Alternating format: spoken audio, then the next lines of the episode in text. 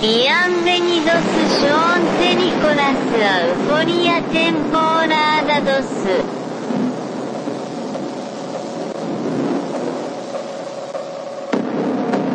Greetings, citizens of the world. This is a message from Anonymous. The United States Department of Defense officially released three UFO videos that had previously been made available to the public through Tom DeLonge's to the Star. Tonight, a newly released video raising questions about the existence of UFOs. Después de la Segunda Guerra Mundial, surgieron noticias de avistamientos por toda América. 19 de julio de 1952, sábado por la noche. A las 12 menos 20, los controladores aéreos de lo que ahora es el Aeropuerto Nacional Ronald Reagan de Washington divisaron siete objetos sin identificar en el radar. A 25 kilómetros al sudoeste de la capital, a toda velocidad. El gobierno no pudo seguir ocultando lo que sabía.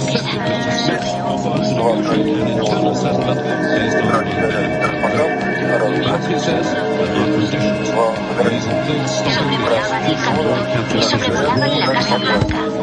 Ambos con espacio aéreo sumamente restringido.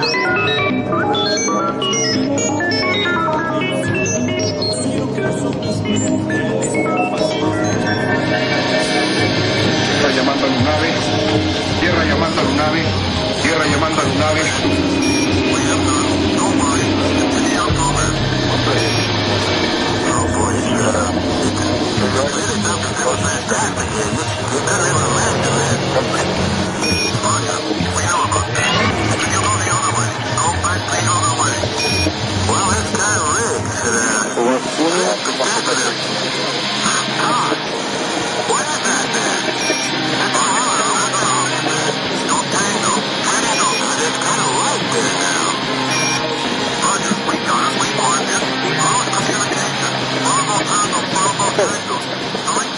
¿Qué es eso? ¿Qué distancia más o menos lo tenías ayer? ¿Eh? Oye, vean, haber abusado, son como... Ahí van más. Van más, siguen más atrás. Son 10, 11 objetos. Son, como, son muchos objetos. Afirmativo. Iván. Va, uno.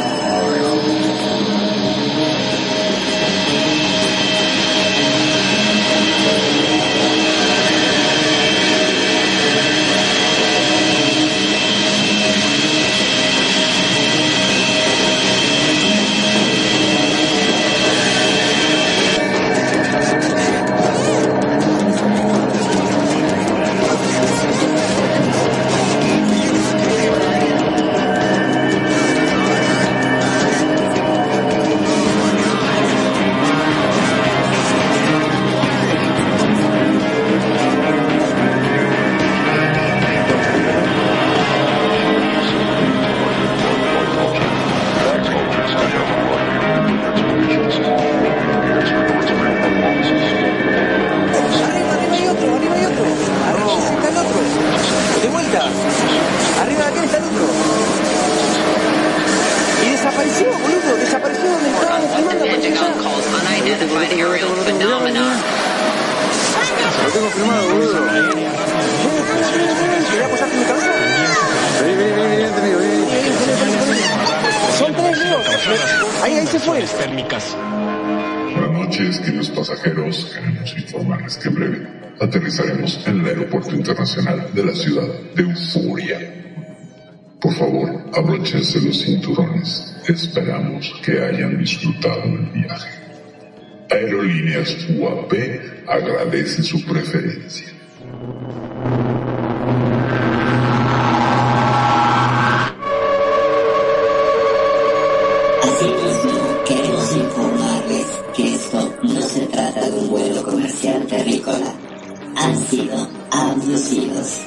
Gracias.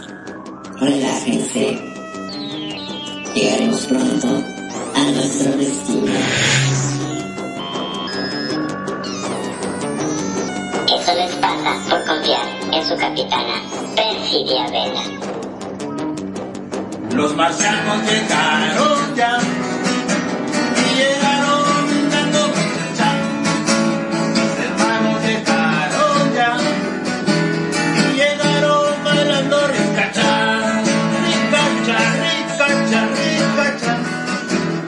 marcianos llegaron ya. Los marcianos llegaron ya. Y llegaron bailando Tierra llamando a Lunave, tierra llamando a Lunave, tierra llamando a Lunave.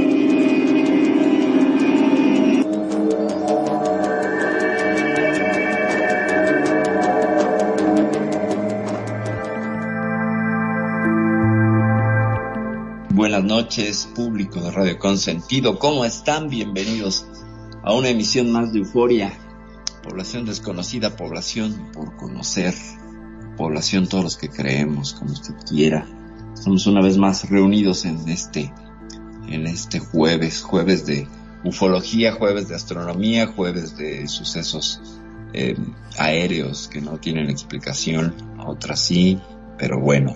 Antes de empezar este programa, que vamos a analizar uno y otros casos, no solamente el de Guanaque, eh, quiero presentar a quien me acompaña esta noche, Toti, Toti Taken. ¿Cómo estás? Buenas noches. Hola, buenas noches. Y también presentar a nuestro queridísimo director, a nuestro, nuestro jefe de controles de quien hace posible esta emisión, Magnum Dacum. Buenas noches. Muy buenas noches, mi estimada Perfi. Este, como siempre, un placer enorme estar acá en este programa, en la cual eh, siempre nos deja con esa, ese toque de misterio, esa duda, esas ganas de seguir investigando qué es lo que está pasando. Eso es lo bueno. Exacto. O qué es lo que ha pasado, ¿no? Y que no termina de, que- de tener una explicación. Pero Toti, vas a hacer un comentario. Dale, dale. Sí, sí, sí. Eh, donde yo vivo hay avistamiento de ballenas. Y en estos días son los últimos avistamientos del año. Ok, Vuelven, vuelven para noviembre, diciembre. ok. Y ellas vienen acá, comen, paren, tienen hijos y nada, toda la familia junta. Bueno, yo estaba eh, en la costa capturando con un zoom muy grande Ajá. una ballena con su hijito, Ok. con su ballenato, mejor dicho. Ajá. Sí, sí. Y resulta que de buenas a primeras, entre medio de los dos, sale un ovni, Ok. un objeto OSNI, perdón, Osni, ajá. un objeto submarino no identificado, pero estuvo uno o dos segundos delante de mi cámara. Ajá. Igual tengo el video, Qué obviamente. maravilla. Qué maravilla. ¿Y cómo era el objeto? Cuéntanos. Nada, lo de todos los días, lo de siempre. Esfera Una- de luz. No, no, esto ¿No? ¿No? era una esfera, era un óvalo. Ok. No era un plato, porque por lo general son platos, Ajá.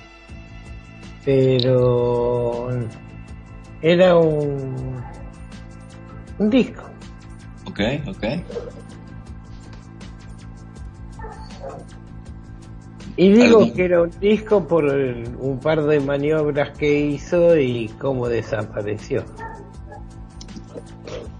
Ok.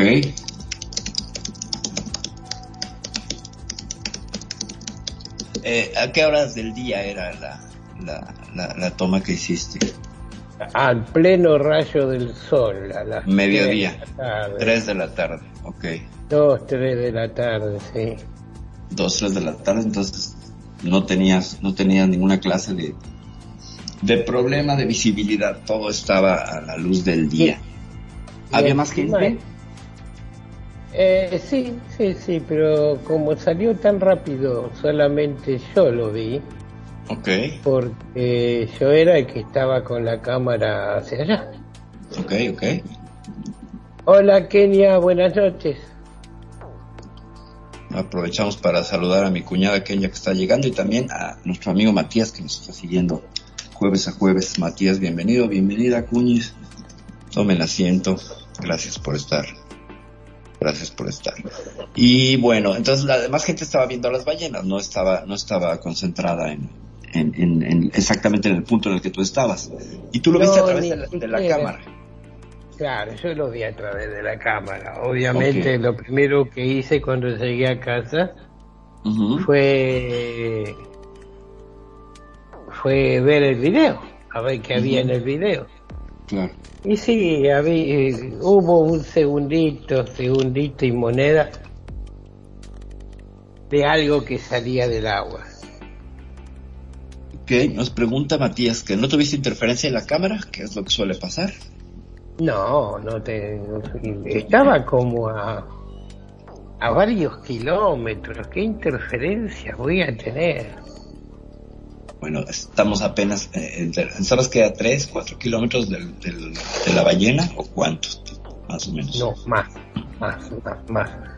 Porque el Golfo tiene muy poca agua. Ajá. Es más, el Golfo parece una una pileta enorme, Ok.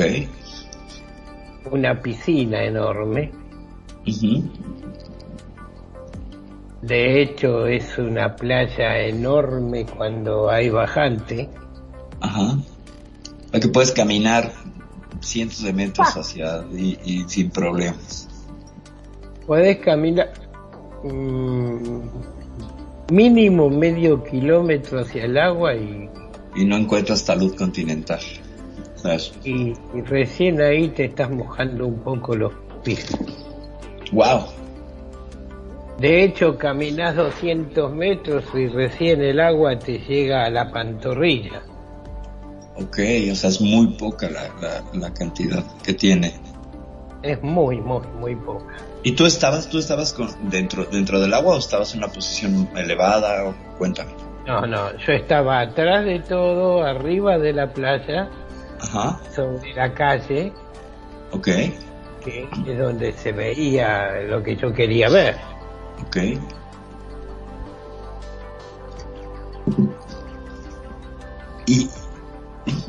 ¿Y qué relación encuentras tú en, en la actividad de, de, pues este, estas, la migración de las ballenas, la, la- la procreación, el cuidado de los ballenatos, etcétera, con estos objetos?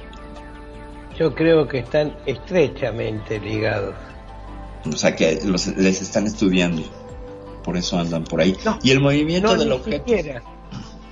No, lo que yo creo que es, algo mucho más profundo. No es que estén estudiando las ballenas, es que están conviviendo con las ballenas, están dialogando con las ballenas. Ok. Nos dice Matías la comunicación quizás. Sí, probablemente. Probablemente sí. Y el movimiento del objeto fue ascendente veloz, supongo. Por eso se De, a ver, de, de norte a sur, Ajá. sí, de norte a sur. Pero ya te digo, salió muy rápido. O sea, emergió y se desapareció. No, eh, desapareció, sí. O sea, na- nada de que salió del agua, se quedó posando, vámonos. Nada. Nada, nada de, de andar haciendo piruetas ni ni nada por el estilo. O sea que fue completamente incidental esta captura que, que tuviste y afortunadamente pues estabas grabando video. Fue más accidental, porque yo no estaba buscando eso. Ok, pero bueno, está- diga, convengamos que pues, la zona es, es un hotspot, es un punto caliente de avistamientos. No tanto, el Golfo Nuevo no tanto. ¿Dónde Ya sí? te digo, un poco más al sur, eh, más al norte. En el Golfo San Matías, Ajá. sí. Pero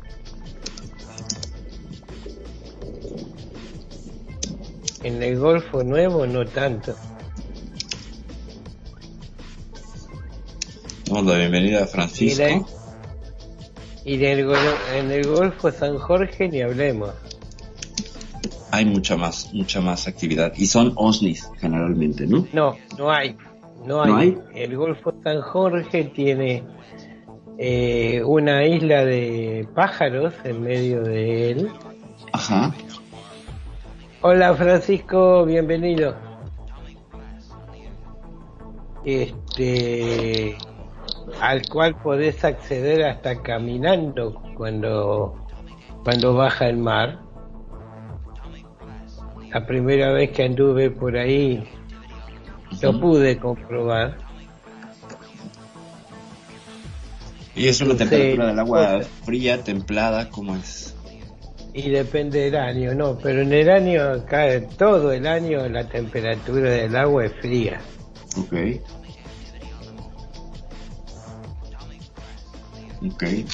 ¿Y, y hace cuánto de este, de este avistamiento que tuviste? Eh, la semana pasada, La semana pasada. Ok. no, esta semana, lunes o martes.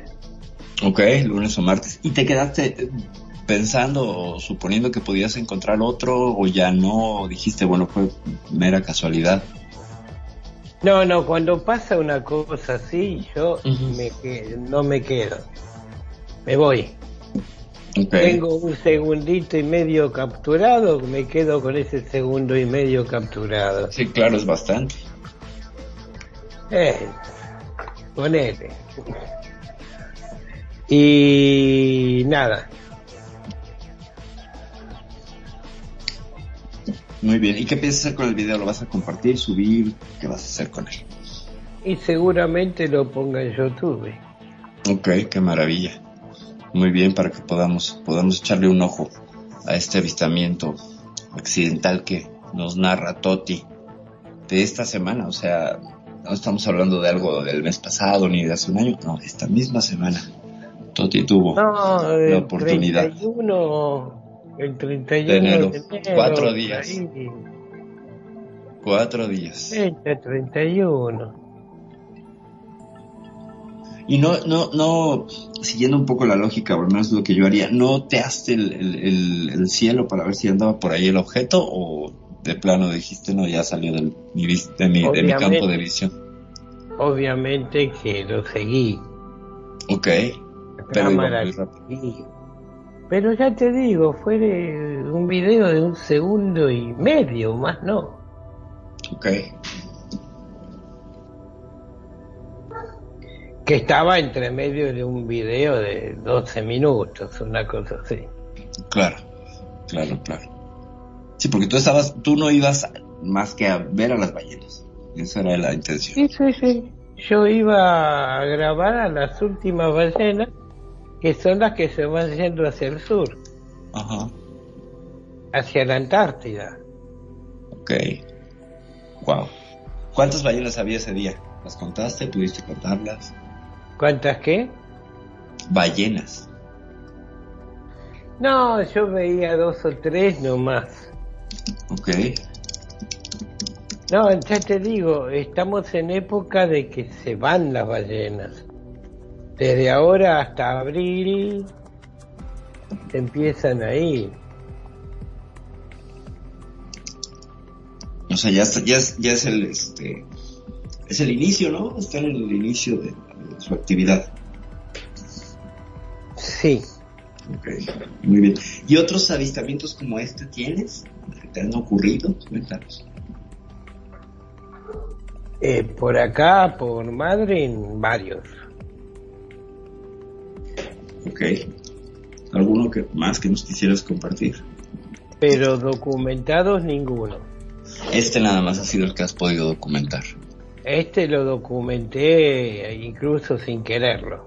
Claro, claro. Como son los, los testimonios ovni más, más fehacientes, ¿no? Que son sin, sin querer y pum aparece. ¿Cómo ves, Magnum? ¿Qué opinas? Increíble este cómo a veces se dan las cosas sin uno pensarlo, ¿no? Porque básicamente lo que estaban disfrutando la majestuosidad de las ballenas y que de golpe de entre ellas salga un objeto volador, este realmente debe ser sorprendente, te quedas este, como duro, ¿no? No sabes qué, qué hacer ante una, una situación así. La verdad que es muy bueno. Bueno, una vez más, este, podríamos decir que están entre nosotros, ¿no? Pues sí. ¿Eh, ¿Cabe alguna duda? Así es. Bueno, y por suerte ahora este, hay filmación, así que no, no pueden decir que no. No Exacto. lo van a negar. esta vez no es Marte, no es Venus, no es un globo aerostático, no. Exacto, ¿qué globo, qué globo aerostático sale del mar? Exacto, como vamos a ver más adelante con el caso de Guanaque, que bueno, ya saben, clásico, docenas, docenas de, de, de testigos y luego como que no pasa nada. Dice Matías, ya va siendo tiempo que se muestren. Pues a lo mejor ya se mostraron, ¿no? No lo sé. No lo sé. Es que no sé si van a mandar un memorándum, ¿no? Querida humanidad, a través de la presente, este, deseamos hacerles saber que, bueno, nuestra presencia, llegaremos, arribaremos tal día. Yo lo creo, no sé. ¿Ustedes qué opinan? ¿Cómo ven? ¿Se mostrarán y cómo se mostrarán? Toti. Yo creo que ya se mostraron, ya bajaron, ya recolectan vegetales, animalitos. Sí, claro, pues está todo lo que es el. Dice Matías, yo los espero para tomar el té. Muy bien. Ándale. Y como vemos en el proyecto Sigma, en el proyecto Sigma, Sigma, eh, vaya, el proyecto Sigma que sucedió en los 50, pues se supone este acuerdo que hace el presidente Eisenhower con los grises cuando los los nórdicos le dijeron no hagas acuerdo con los grises, no son de confiar. Y Eisenhower les dijo, bueno, pero tú qué me ofreces? Pues mira, desactiva tus armas nucleares y te damos tecnología y como se lo condicionaron y los grises no se lo condicionaron bueno sí se lo condicionaron le dijeron que dejara que dejara abducir a algunas personas que no tuvieran familia y así y pues se supone que firmó ese acuerdo y por eso existe el proyecto signo. Entonces con ese antecedente pues está ahí todo este asunto del del presidente Eisenhower y todo todo el, el, inicio de la época de las abducciones y las las mutilaciones del ganado, etcétera, etcétera. Dice Matías, como dije antes, yo creo que el contacto con los gobernantes terrícolas se habrá dado hace tiempo. Y hasta me animo a decir que hay arreglo. Pues sí, justamente, Matías, lo que estamos platicando, ¿no? Con el, con el acuerdo del proyecto Signo. Y por ahí también eh, lo que sucede en la base soviética de Kasputin Yar, que sería como el Roswell soviético, donde, pues, si para, para la gente que no conoce el incidente de Kasputin Yar, esto es en los 50, por ahí del 53 me parece. Perdón, ¿no? Antes de, de, continuar con, con, esto, siempre me quedé con las ganas de preguntarte si con respecto a lo que hizo Eisenhower con el tratado que hizo con los grises, ¿no? ¿A vos te parece Ajá. Que hubiese estado mejor que aceptara el otro trato que le hicieron los otros? O sea, pues destruyendo las, las bombas nucleares ¿Pensás que nos pudo haber ido mucho mejor, que hubiésemos tenido mejor tecnología y quizás este hasta electricidad gratis, ¿no? ¿Por qué no? Probablemente. Pues es que mira, eh, no solamente Eisenhower estaba en esa reunión, también estaba todo el alto mundo de la defensa de Estados Unidos y, y todo el, el, el cártel de las armas, ¿no? De los fabricantes de armas. Entonces, eh, el acuerdo pues implicaba un serio ataque a sus intereses ya sabes cómo son los seres humanos que van a decir, no, pues yo voy a dejar de ganar dinero, pero ¿cómo? Aunque vengan de otro planeta, malditos, pues no, no voy a, no voy a dejar de, de, fabricar armas. Y segundo, eh, la única posibilidad eh, estratégica que ponía eh, en juego Eisenhower era, bueno, ¿y cómo me garantizas que si yo me desarmo, tú no me atacas? O me dejas indefenso ante otros, no solo tú, sino ante estos otros, ¿no? lo cual es muy plausible y completamente lógico. Eh, yo creo que igual y si nos hubiera ido mejor, porque se supone que los nórdicos pues están como de este lado, son como de las especies que protegerían a la Tierra. Pero eso se puede revelar pues, con el tiempo. En ese momento de Eisenhower pues nada más tenía el contacto, según esta versión, eh, con la gente de los nórdicos, ¿no? Y no tenían, bueno, sí tenían antecedentes, pero no lo suficientes como para poder determinar, cosa que después se determina en este libro soviético de las 56 especies alienígenas, que serían aliados, que estarían jugando del lado de la humanidad. O sea, de las... hay, hay tres facciones. las que están en contra, las que están a favor y las que son eh, neutrales. ¿no? Quienes están en contra, por ejemplo, pues los, los, de, la- los de Draco, los reptilianos. Quienes están a favor, los nórdicos. Y quienes estarían, pues de alguna manera, neutrales serían los arturianos, que a veces intervienen y a veces no, según este libro. Pero Y- de estas facciones, la más fuerte es los nórdicos, ¿no? Los que más tecnología Mm. tienen. Los o más arturianos. avanzados. los arturianos. Y, o sea, según este libro, cualquier flota que ande por ahí, si llegan los arturianos, se retiran. Sea quien sea, incluso los, dra- los, dra- los del Draco. Son los de la tecnología más avanzada, son los, los que están incluso en un nivel arriba como, como civilización. Ellos, eh, en teoría, cosecharían ya eh, toda la energía de su galaxia. Los demás serían civilizaciones que cosechan energía de algunos sistemas solares. ¿Sabes? En esta escala Kardashev de nivel de civilización, eh, ellos serían pues una civilización de nivel 3, cuando el resto sería nivel 2. Algunos dicen que los arturianos andan en el 4. ¿A qué me refiero con niveles de civilización? Rápidamente vamos a repasar la escala Kardashev nada más para que la tengamos presente.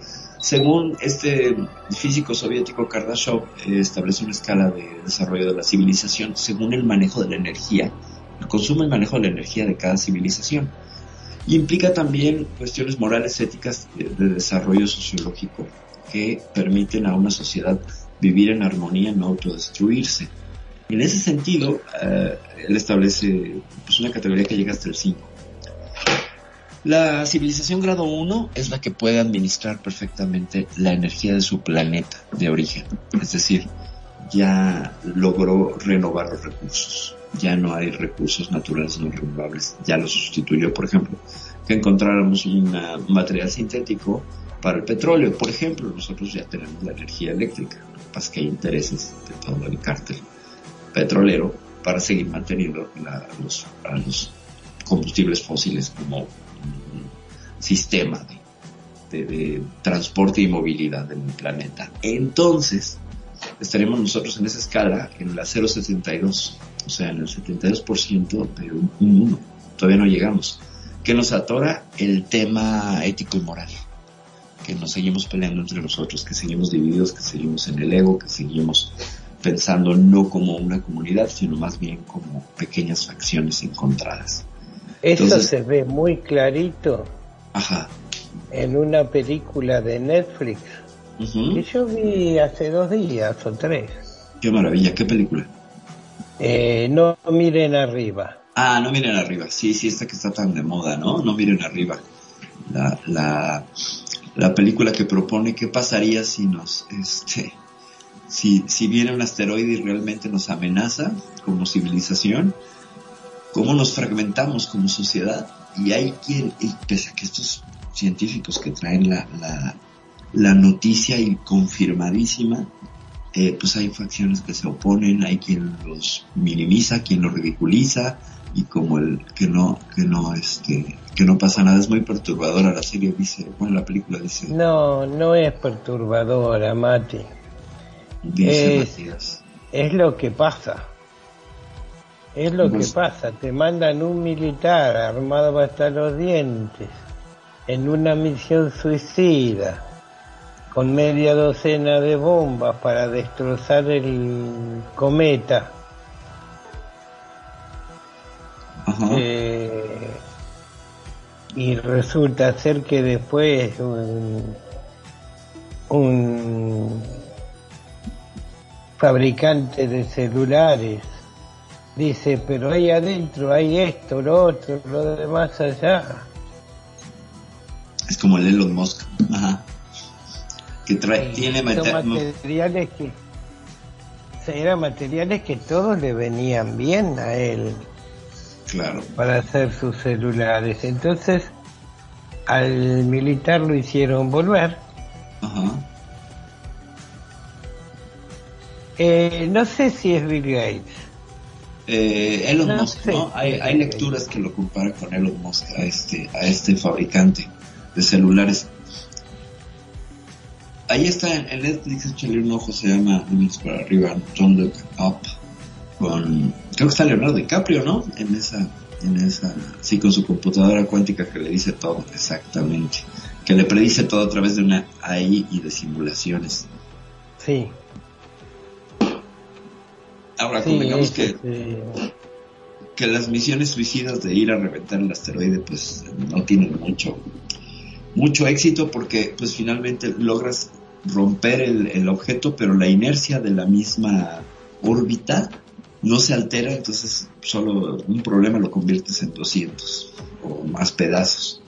y, pero es- es preferible que caigan 200 chiquitos a que caiga Claro. un cometa de, de 9 kilómetros de diámetro. Ah, no, bueno, claro, con un tamaño así, sí es, es, es preferible. Aunque yo me, me inclino más por las misiones que desviarían la, la, la, la órbita. El tema de la película es que ya es demasiado tarde como para intentar desviarlo, ¿no? O sea, como podremos hacer con la misión DART, que ya está eh, camino a un par de asteroides para golpearlos y ver si este golpe a la larga hace que la, la órbita cambie.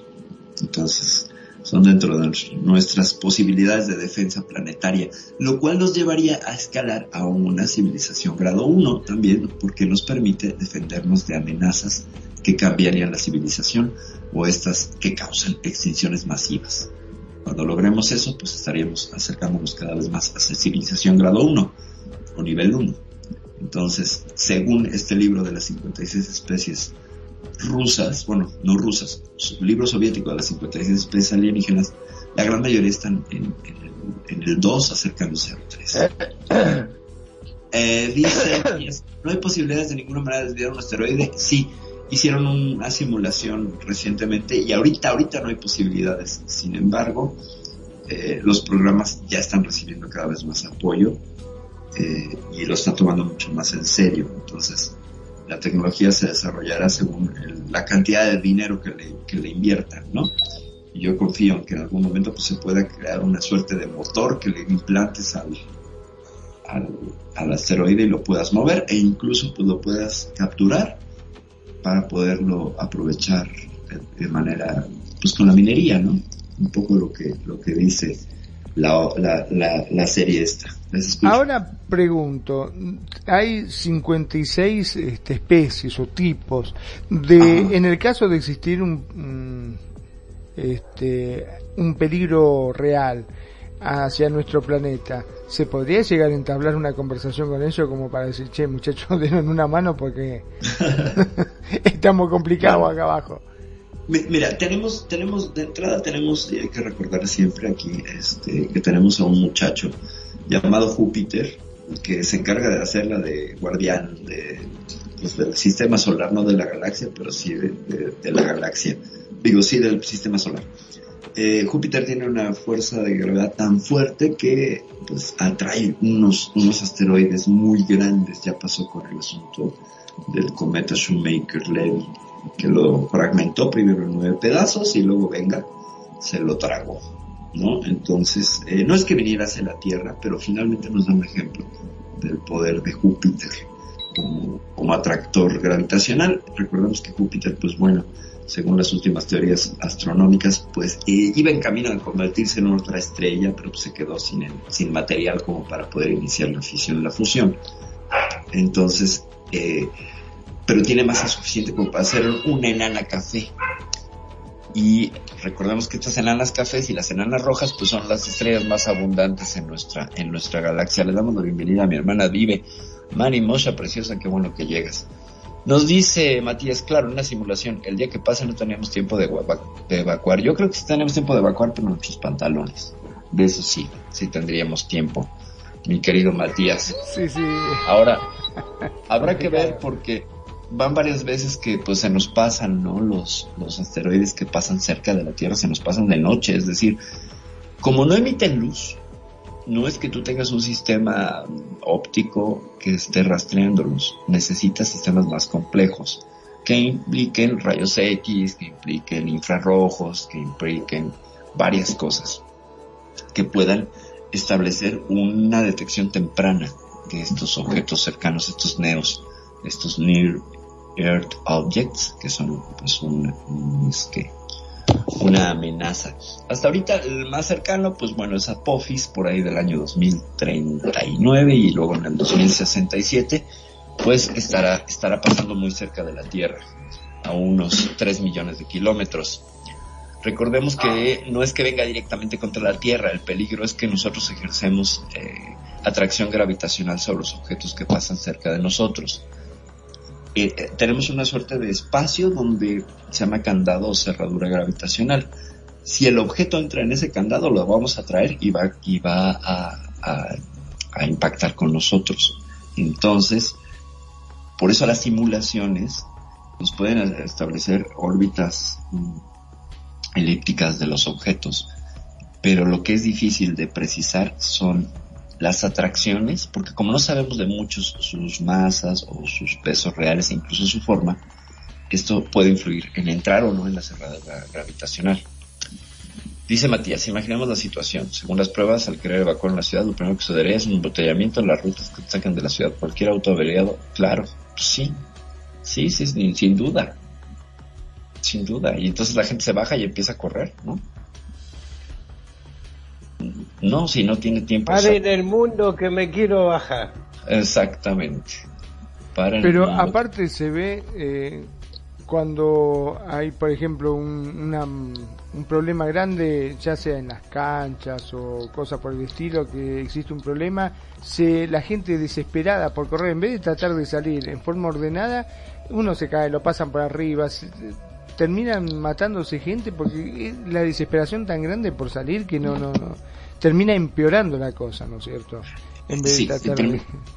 Sin duda, pero hay- aquí hay que poner varios eh, elementos psicológicos y, y fisiológicos en, en el análisis. Seguimos siendo criaturas que nos rige nuestra amígdala, es decir, el cerebro reptil.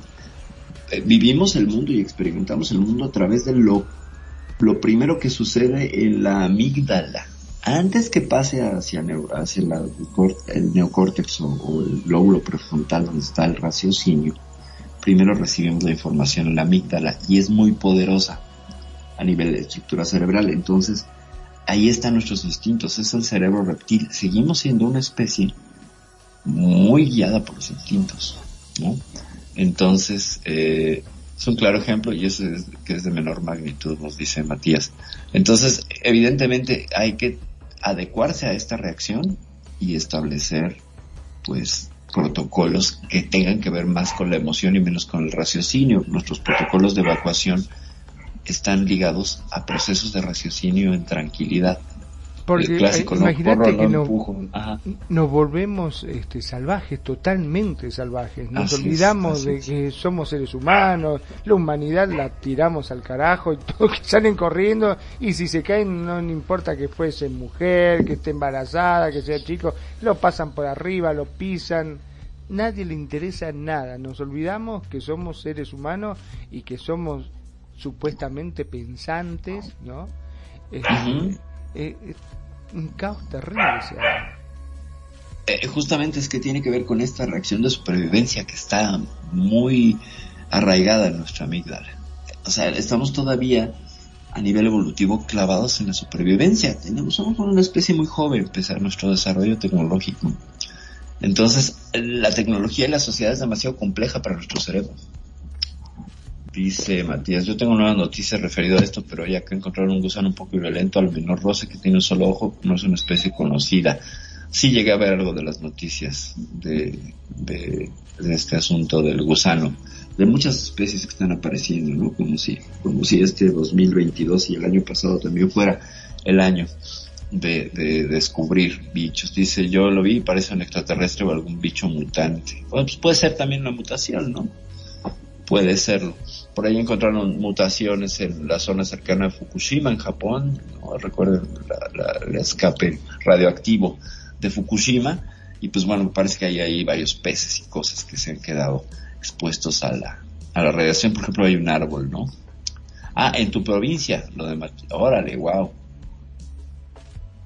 Órale. Pues si tuvieras el link estaría buenísimo, Matías. Entonces ya no es una cuestión ahí este, de radiación, ¿no?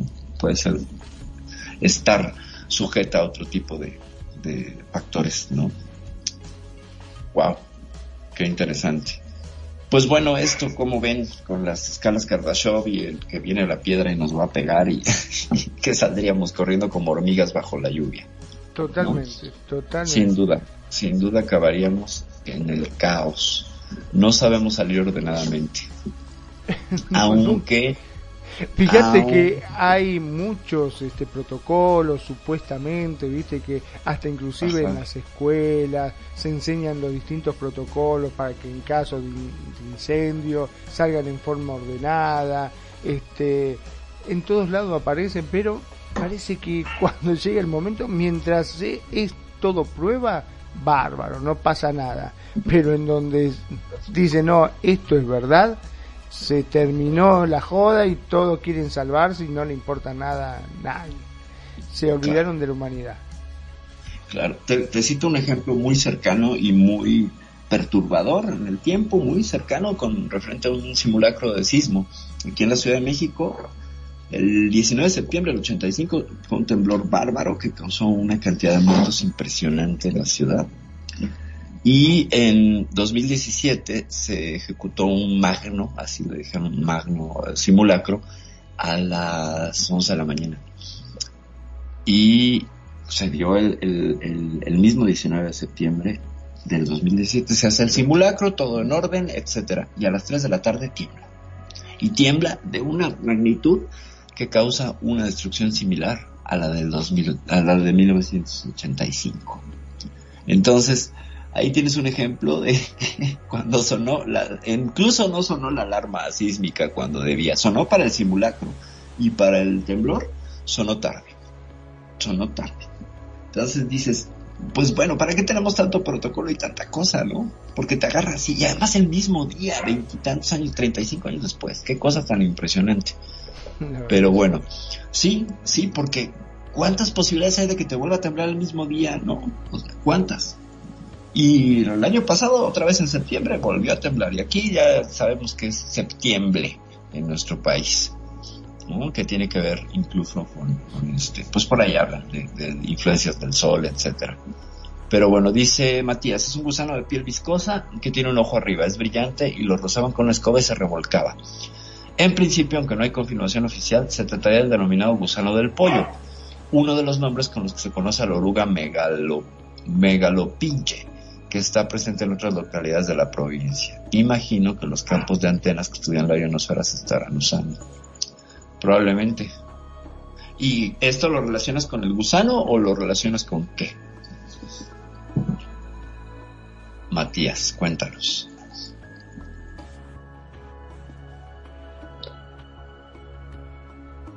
Ah, ah, ok, ok, ok, dice, no, ese gusano no es, ese es otro, ok. Ah, y es venenoso, oh por Dios. Ahí sí, Sí, sí, es venenoso. el gusano del pollo.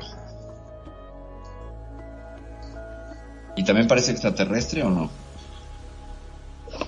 Lo peor del caso es que yo me la paso comiendo pollo. o sea, que espero no haberme comido alguno de esos, por favor. pido. Esperemos que no, esperemos que no. Esperemos que no y Magnum no empiece a mutar ahí en una especie alienígena en pleno programa. Más valdría que no. Pero bueno, idea rara que un día va a hacerlo. nos va a llegar, nos va a llegar con el avatar de, de mutante. Bueno, como ven, mm, Toti, no sé tú qué tengas que añadir, comentar, compartir, escuchamos. No, no. Con respecto a a la a los tipos de Extraterrestres. seres que nos visitan, Ajá. eh, acá hemos tenido visitas de y, y creo que todavía están por acá visitas de de, de los chicos de humo Ajá. humo con dos M's Este incidente en España, ¿no?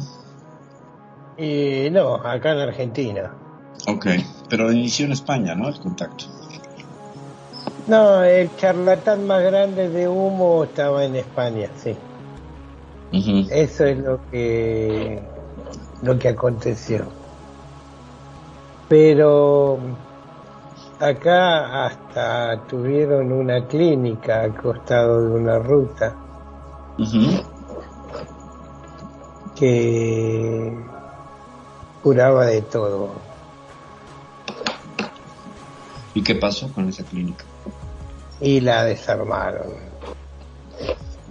El gobierno. Eh, sí, a través de los militares. Ok. Era era hermosa porque en la puerta tenía un un plato volador. Wow. Sí, estaba estaba hermosa. Pero nada.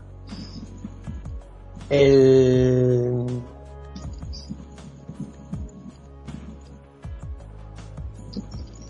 Ajá. Ah, puede ser, sí. Nos dice Matías que el gusano vuelta rosa y que te quema hasta el alma, que algunas personas han llegado a estar internados por el toque del gusano este, y que lo relacionas con la radiación y más precisamente con las antenas. Lo que no sé si esté relacionado con antenas 5G o con nuevas especies que aparecen por el cambio climático que generan las antenas del Bueno, para esas cosas hay una piedra.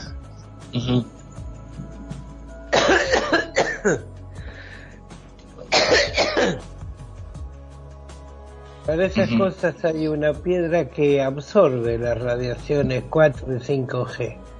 Ok. ¿Cómo se llama esa piedra? Ya la voy a buscar porque no me acuerdo el nombre. Ok, ok.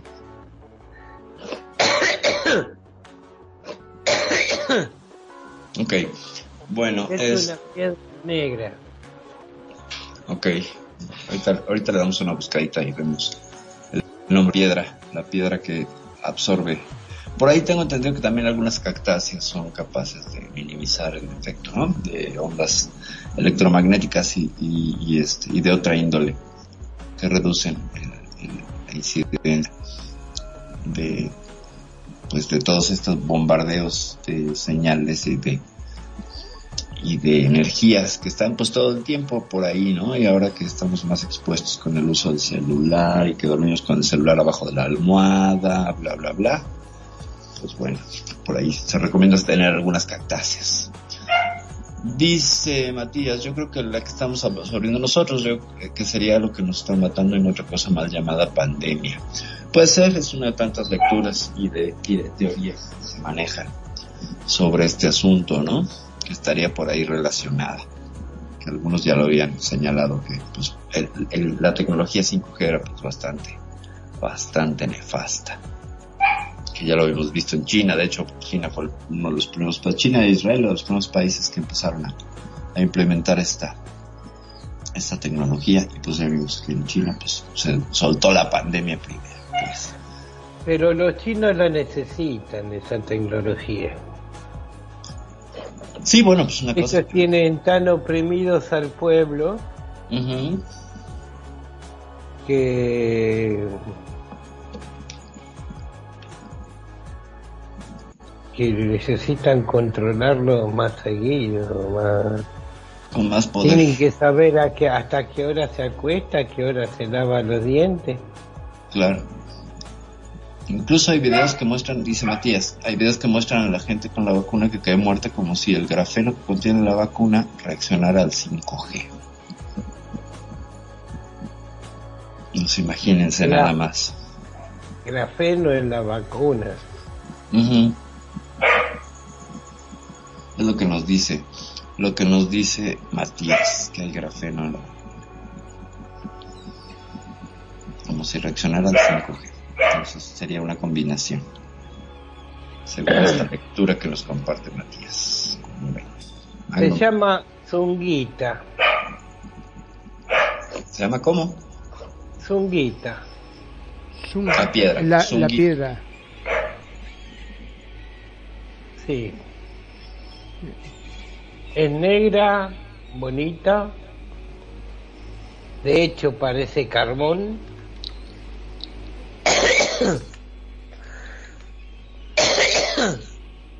y cuando la tocas, te mancha como el carbón. No, no la conocía. Eh, ¿Sabés qué uso puede llegar a tener esa, esa piedra, la yunguita? Este, dice, realmente existe aún poca información al respecto a la yunguita y no está reconocido como mineral por la IMA. La yunguita es un carbón elemental no cristalino con una estructura incapaz de grafitalización. Asimismo, el nombre de yunguita se ha usado como término para describir una secuencia de rocas metamórficas de la región rusa de Karelia. Supuestamente Sí, de ahí los usos eh, son decorativos, dice coleccionismo, mineralogía yunguita, dureza, color negra, la raya negra, lustre, vítreo. Fractura, exfoliación no tiene. Mira vos, este, qué cosa rara. Por lo visto, solo se encuentra en la región rusa de Karelia. Y veo que hacen como una especie de pirámides, ¿no? Dice, la yunguita es un mineral único y forma parte de los llamados minerales de la nueva era. La yunguita es un mineral excepcional, ya que su composición es única en la Tierra. Solo se encuentra en la región rusa de Karelia. Se está estudiando para utilizarlo en nanotecnología y en la lucha contra el cáncer. Mira diversos estudios muestran que esta piedra absorbe y elimina lo que resulta nocivo para las personas y los seres vivos, en especial la energía electromagnética. El agua filtrada con yunguita mejora el estado general disminuyendo el estrés. Los minerales de la nueva era, al tener una alta frecuencia, comparten la particularidad de acelerar los procesos tales como la liquidación del karma, la descarga de conflictos y de bloqueos, de alguna manera nos ayudan a ver más claro lo que sucede en nuestra vida. Mira vos qué bueno. ¿Qué opinas al respecto, Perfi? Pues mira qué maravilla. Qué buen nombre, ¿no? Chunguita. Sí, Es que en. México chungo, chungo es como que está así torcido, tullido, este, mal hechito. No, no, Pero no, no es chungo. Es Es S-H-U. chungo. Chungo. Es con Chunguita. SH. Y por, por eh, fonética me suena a mí a chunguita y el, de ahí el mal chiste que hice. Entonces, Y en me- el y en castellano se le dice zunguita sin la H. Zunguita, ok. Pero entonces solo es originario de esta región de Karelia, ¿no? Exacto. Pero supongo que es fácil de conseguir, ¿no? O sea, no es tampoco una cosa que sea complicadísima. Más bien, pues, si la puedes pedir por Amazon, no sé. Claro, ¿Cómo? sí, parece un carboncito. Vos lo mirás y parece una especie de carboncito. Hasta te mancha como el carbón. Wow. Dice, dice por acá, le damos la bienvenida a Melissa. Melissa, qué bueno que nos acompañas. Bienvenida. Melissa. o más bien ponte en un pod. Y dice, por ahora usamos grafeno. eh, En el mientras tanto, dice Matías. mientras tanto. Bueno, pues como ven, si ya que estamos a medio programa, pues ahora sí entramos de lleno a, a darle a este caso de Guanaque, Ah, que es sí, bien sí, desconocido. Es un Totalmente caso- desconocido y muy interesante. La verdad que es muy interesante. Sí, es un caso que tiene, tiene unos, una, unas vericuetos muy interesantes y sobre todo que nos gusta traer casos que no son muy conocidos. Entonces, pues vamos a darle. Esto sucede en 1966, eh, exactamente el 11 de enero de 1966. Vamos a ubicarnos en tiempo y, condiciones meteorológicas porque son importantes para la narrativa de este caso. Guanaque es parte del estado de Nueva Jersey, eh, pegado a lo que es Nueva York. Recordemos, bueno, más bien, eh, Nueva York es parte de New Jersey. Guanaque está mm, a unos 40 kilómetros de Nueva York, hacia el norte. Es un embalse, tiene, una gran presa de agua y mm, que suele congelarse cada vez que, viene el invierno. Entonces estamos en enero del 1966 y el embalse está congelado. Esto es la noche de, de- del 11 de enero, donde pues la comisaría de Guanaque ya estaba en otro día más de esos días aburridos de servicio en este pueblo que pues no tenía más de 3.000 habitantes. Ah, Una vida de Y- pueblo totalmente tranquila. Pues sí, una vida de pueblo tranquila, este, donde todos se conocen, ya saben, y que pues finalmente pues, estaban saliendo las festividades de, de- de Navidad y así, la gente estaba incluso recogiendo Horrible. parte de sus, de sus decoraciones y eh, de pronto empiezan a, llamar a la, estación de policía, ¿no? empieza a sonar el teléfono y, con el mismo reporte. Eh, uno de los, oficiales que estaba a cargo de- del teléfono de la estación, pues no se lo creía porque colgaba y sonaba otra vez y seguían entrando llamadas de gente, de residentes locales, de gente que él conocía, diciéndole, hay un objeto brillante sobre la presa, hay un objeto brillante que está haciendo movimientos sobre la presa, por favor manden a alguien. Así, de las nueve y media de la noche como hasta las doce de la noche estuvieron recibiendo reportes hasta que decidieron hacer algo. O sea, estamos hablando de tres horas de, bueno, ya con los bromistas, ¿no? Este, supongo que esa, esa- ese- eso fue lo que atravesó por las mentes de los, de los oficiales, pero la gente ya en este transcurso de horas llegaron a presentar reportes, a ir a la estación de policía, a decirles, está un objeto flotando sobre la presa, vayan a investigarlo. Y entonces, eh, pues finalmente esto llega, llega a, oídos del, alcalde, que en ese momento se llama Major Wolf, eh, que llama a, a sus consejeros, son do- tres, que es de apellidos Hagstrom, Barton y Shosley, y les dice, oye, pues está pasando esto, pues vamos a ver, ¿no? Y se asoman, al, al- buscan un punto alto en el, en el pueblo y miran hacia la presa y efectivamente pues había un objeto ahí moviéndose, emitiendo una luz pues muy intensa, blanca, pero en ocasiones tendía hacia el naranja, el rojo, el azul, como que parpadeaba.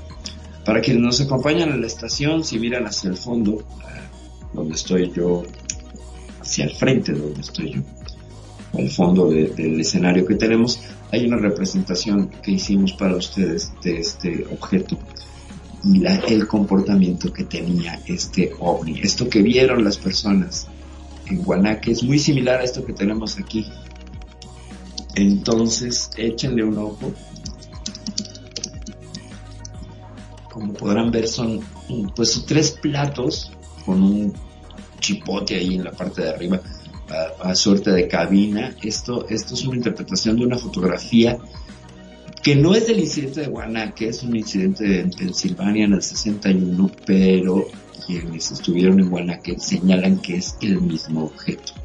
Cuando se hicieron todas las, las interpretaciones eh, y las investigaciones, la gente coincidió en que este objeto se parecía muchísimo y se comportaba de la misma manera. Como pueden ver ustedes aquí en la estación, este objeto emite un haz de luz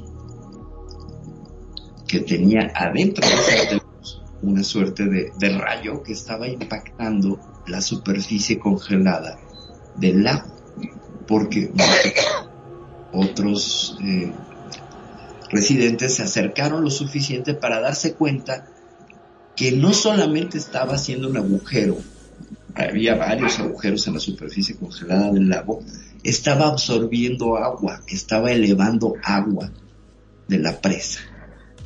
Y esto fue observado no solo por el, por el alcalde, sino por pues, una buena parte de la población. Tuvieron incluso tiempo de ir a la presa y estar atestiguando,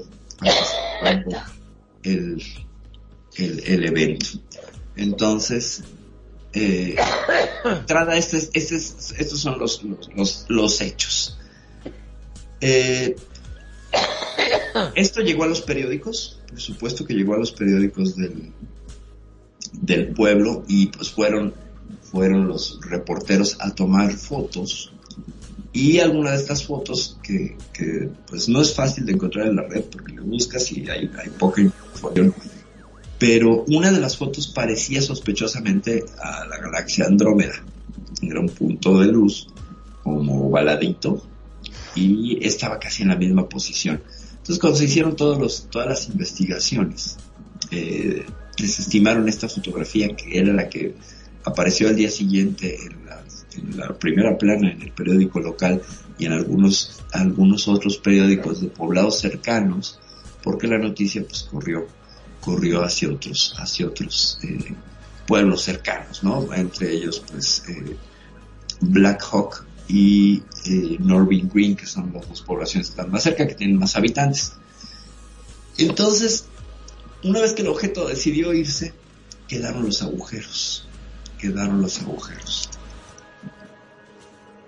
Eh, nadie hizo una investigación si había radiación, nadie les tomó foto, solo hay una serie de dibujos eh, de los testigos que señalan algunos entre 11 y 12 agujeros perfectamente circulares, aproximadamente entre un metro y 50 centímetros, que era lo que perforaba este, este bicho. Aprovechamos para saludar a, a DJ Khan, bienvenido, bienvenido. Bienvenido. Toti, muchas gracias por estar. Muchas gracias. Este, gracias por tu participación. Y bueno, ya se despidió Toti por acá en el, en el local. Bueno, ¿cómo ves Magnum hasta aquí?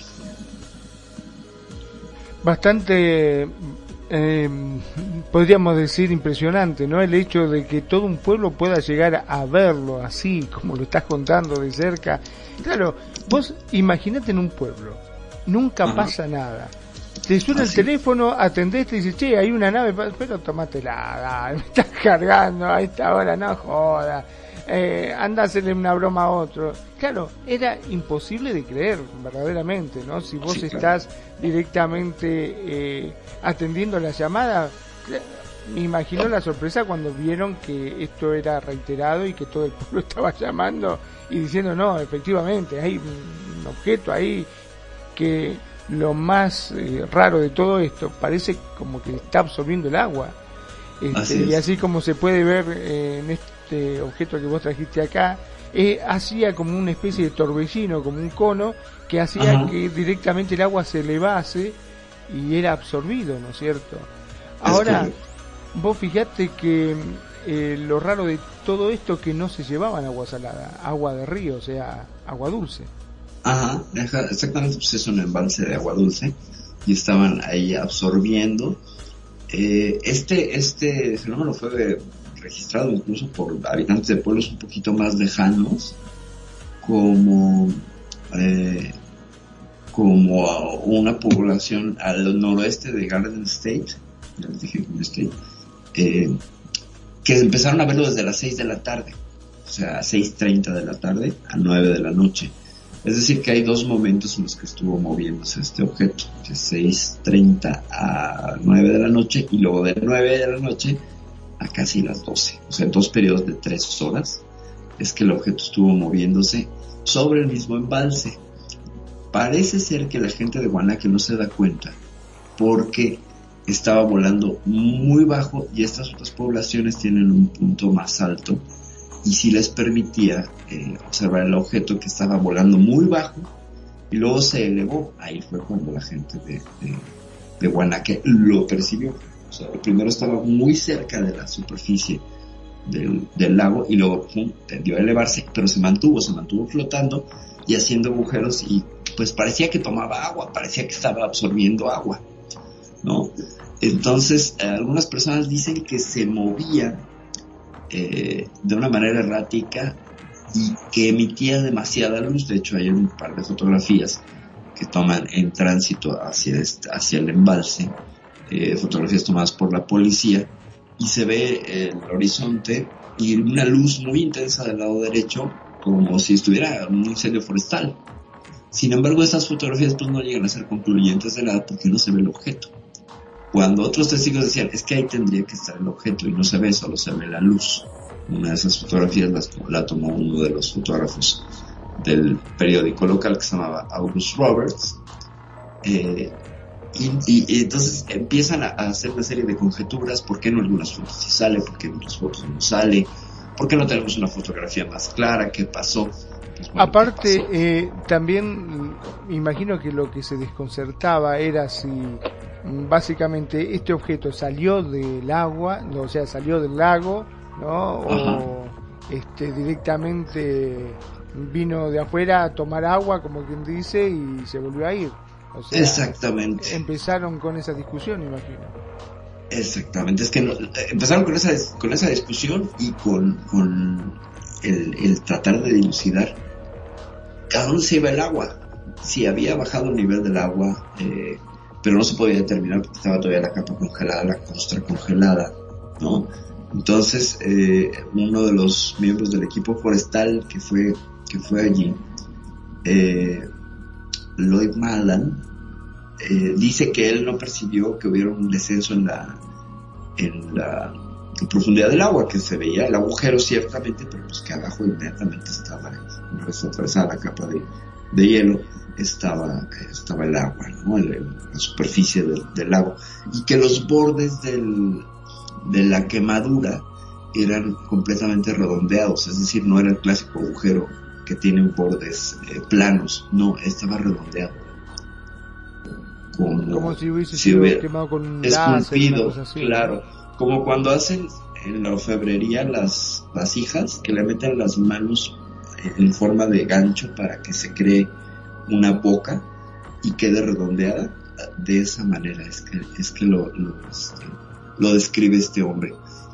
Pero al día siguiente en la población de Teodora que está como a dos kilómetros eh, estaba el policía de reserva Charles Charles Pinkett eh, pues tomando tomándoselo tranquilo, es- ya sabía del incidente y de pronto pues suena el teléfono otra vez, ¿no? Y él tenía 20 años entonces y le llama una señora muy alterada, sumamente alterada y le dice, oiga, pues es que hay un objeto otra vez en la balsa, eh, en el embalse, el objeto de ayer regresó, bla, bla, bla. Entonces él se comunica con el patrullero Al Campana que andaba por allí, le dice, ve a investigar, este, por favor, eh, atiende este, atiende este llamado. Entonces ahí va este hombre de apellido Campana a presentarse y él encuentra un agujero de 40 a 50 pies de diámetro, o sea, muchísimo más grande. Ya no estamos hablando de estos agujeritos de casi un metro, estamos hablando de algo donde se puede ir un camión perfectamente por él. Y era un agujero mucho, mucho más grande. Entonces, eh, esto al, al- al- al policía por supuesto que lo alerta porque dice ¿qué puede ser capaz de hacer este agujero? ¿no? O sea, ya no estaba el objeto, pero estaba el agujero. ¿Qué puede ser Claro. capaz de hacer un agujero circular? Habría que ver Eh, si la nave era igual o sería otra distinta de mayor tamaño. Si te fijas, eh, según la interpretación que hice de la fotografía, aquí con la con la con, con, con la proporción que se da, el haz de luz es casi del tamaño de la, de la nave. Pero esta es la que estaría haciendo los agujeros de un metro. O sea, el objeto que vieron tendría dos, tres metros. ¿Qué, qué capacidad de, de apertura del haz este de luz que tenía para hacer un agujero de 50 pies? O sea, tenía que ser mucho más grande. Estaríamos hablando que sí, 50 pies, pues sería casi, casi de la línea azul a la línea amarilla que tenemos aquí en la radio. Pues un agujero que se tragaría perfectamente, este, pues medio escenario. Imagínate. Entonces, esto por supuesto que desconcierta a todo el mundo y pues hace que surjan comités locales de investigación, pero pues ¿qué creen? ¿Qué- ¿Quién crees, quién crees que apareció en escena el día 12? Mi querido Mago.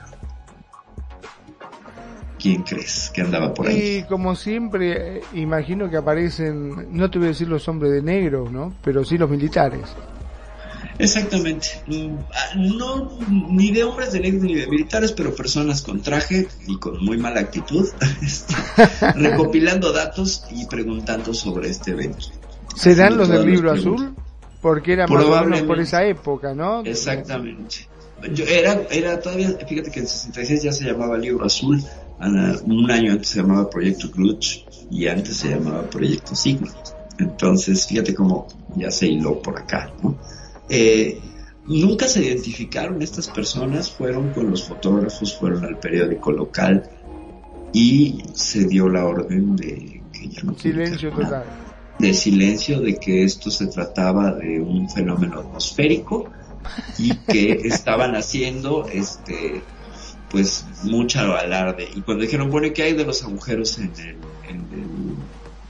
en el lago pues bueno los chicos suelen venir a pescar y hay gente que hace un agujero en el lago perfectamente circular hay técnicas muy, muy fáciles de, de realizar y esto es obra de los humanos, ¿no? En realidad, pues no. Pero la, dicen, la gente trata de pescar en zonas seguras, cerca de la orilla, eh, donde si se rompe el hielo, pues pueden regresar sin problemas a, a- a estar salvos. Porque los agujeros estaban en medio del embalse, y el embalse no es chiquito, ¿eh? Estoy hablando que es un embalse que debe tener al menos unos 3 kilómetros, y en su parte intermedia unos 600 metros de, de orilla a orilla. O sea, no estamos hablando de un embalse pequeño. y justo los agujeros estaban en el medio. Y en esa parte del lago, eh, ¿soportaba el peso de, de una nave o algo? O sea, Eh, pues no es que lo soportara, porque la nave estaba flotando, ¿no? Eh, el grosor del hielo señalan algunos que llegaba a las 4 pulgadas, lo cual es en condiciones de hielo muy, muy congelado, perfectamente puede eh, un auto. fuerte como para, para sostener, sí, sí, sí, una persona, un auto, claro. Entonces, estamos hablando de que es como 12 centímetros de capa de hielo. O sea, y, por, y por la temperatura y la, la, la época del año, pues era, era el lago del que te podías ir a patinar si querías y estar ahí, que de hecho era parte de los, los, este, los habitantes de Guanaque, pues tenían una zona donde iban a patinar y a pasárselo bien, pero no era justo en el centro del lago, era más cercano, donde estaba la población, donde estaban los muelles, etcétera. Entonces, esto sucede justo en medio. Aquí hay un elemento muy interesante de analizar, porque ¿qué creen? Que Guanaque está a 39 kilómetros de una central nuclear. De la central nuclear de Indian Point. Indian Point era la central nuclear que iluminó durante 60 años Nueva York. La misma que desde el año pasado, 2021, ya fue cerrada tras 60 años de, funcionamiento. Y eh, lo que agrega todavía más inquietud a este tema es que hay otras dos centrales, una a 47 kilómetros y otra a 150, pero si tú las ves en el mapa, en el centro de ese triángulo está, está Guanaque. Entonces hay tres centrales nucleares y en medio está Guanaque. Esa, esa, esa lectura que dan después algunos investigadores locales es que está relacionado con una cuestión del, de- del agua con que surten a los a las centrales nucleares.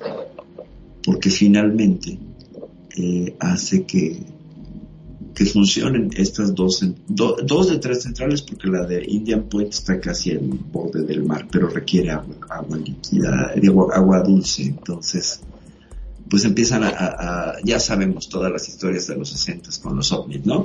Cómo les, es- eh, les encantaba y cómo les gustaba y cómo era su fascinación estar cerca de bases nucleares.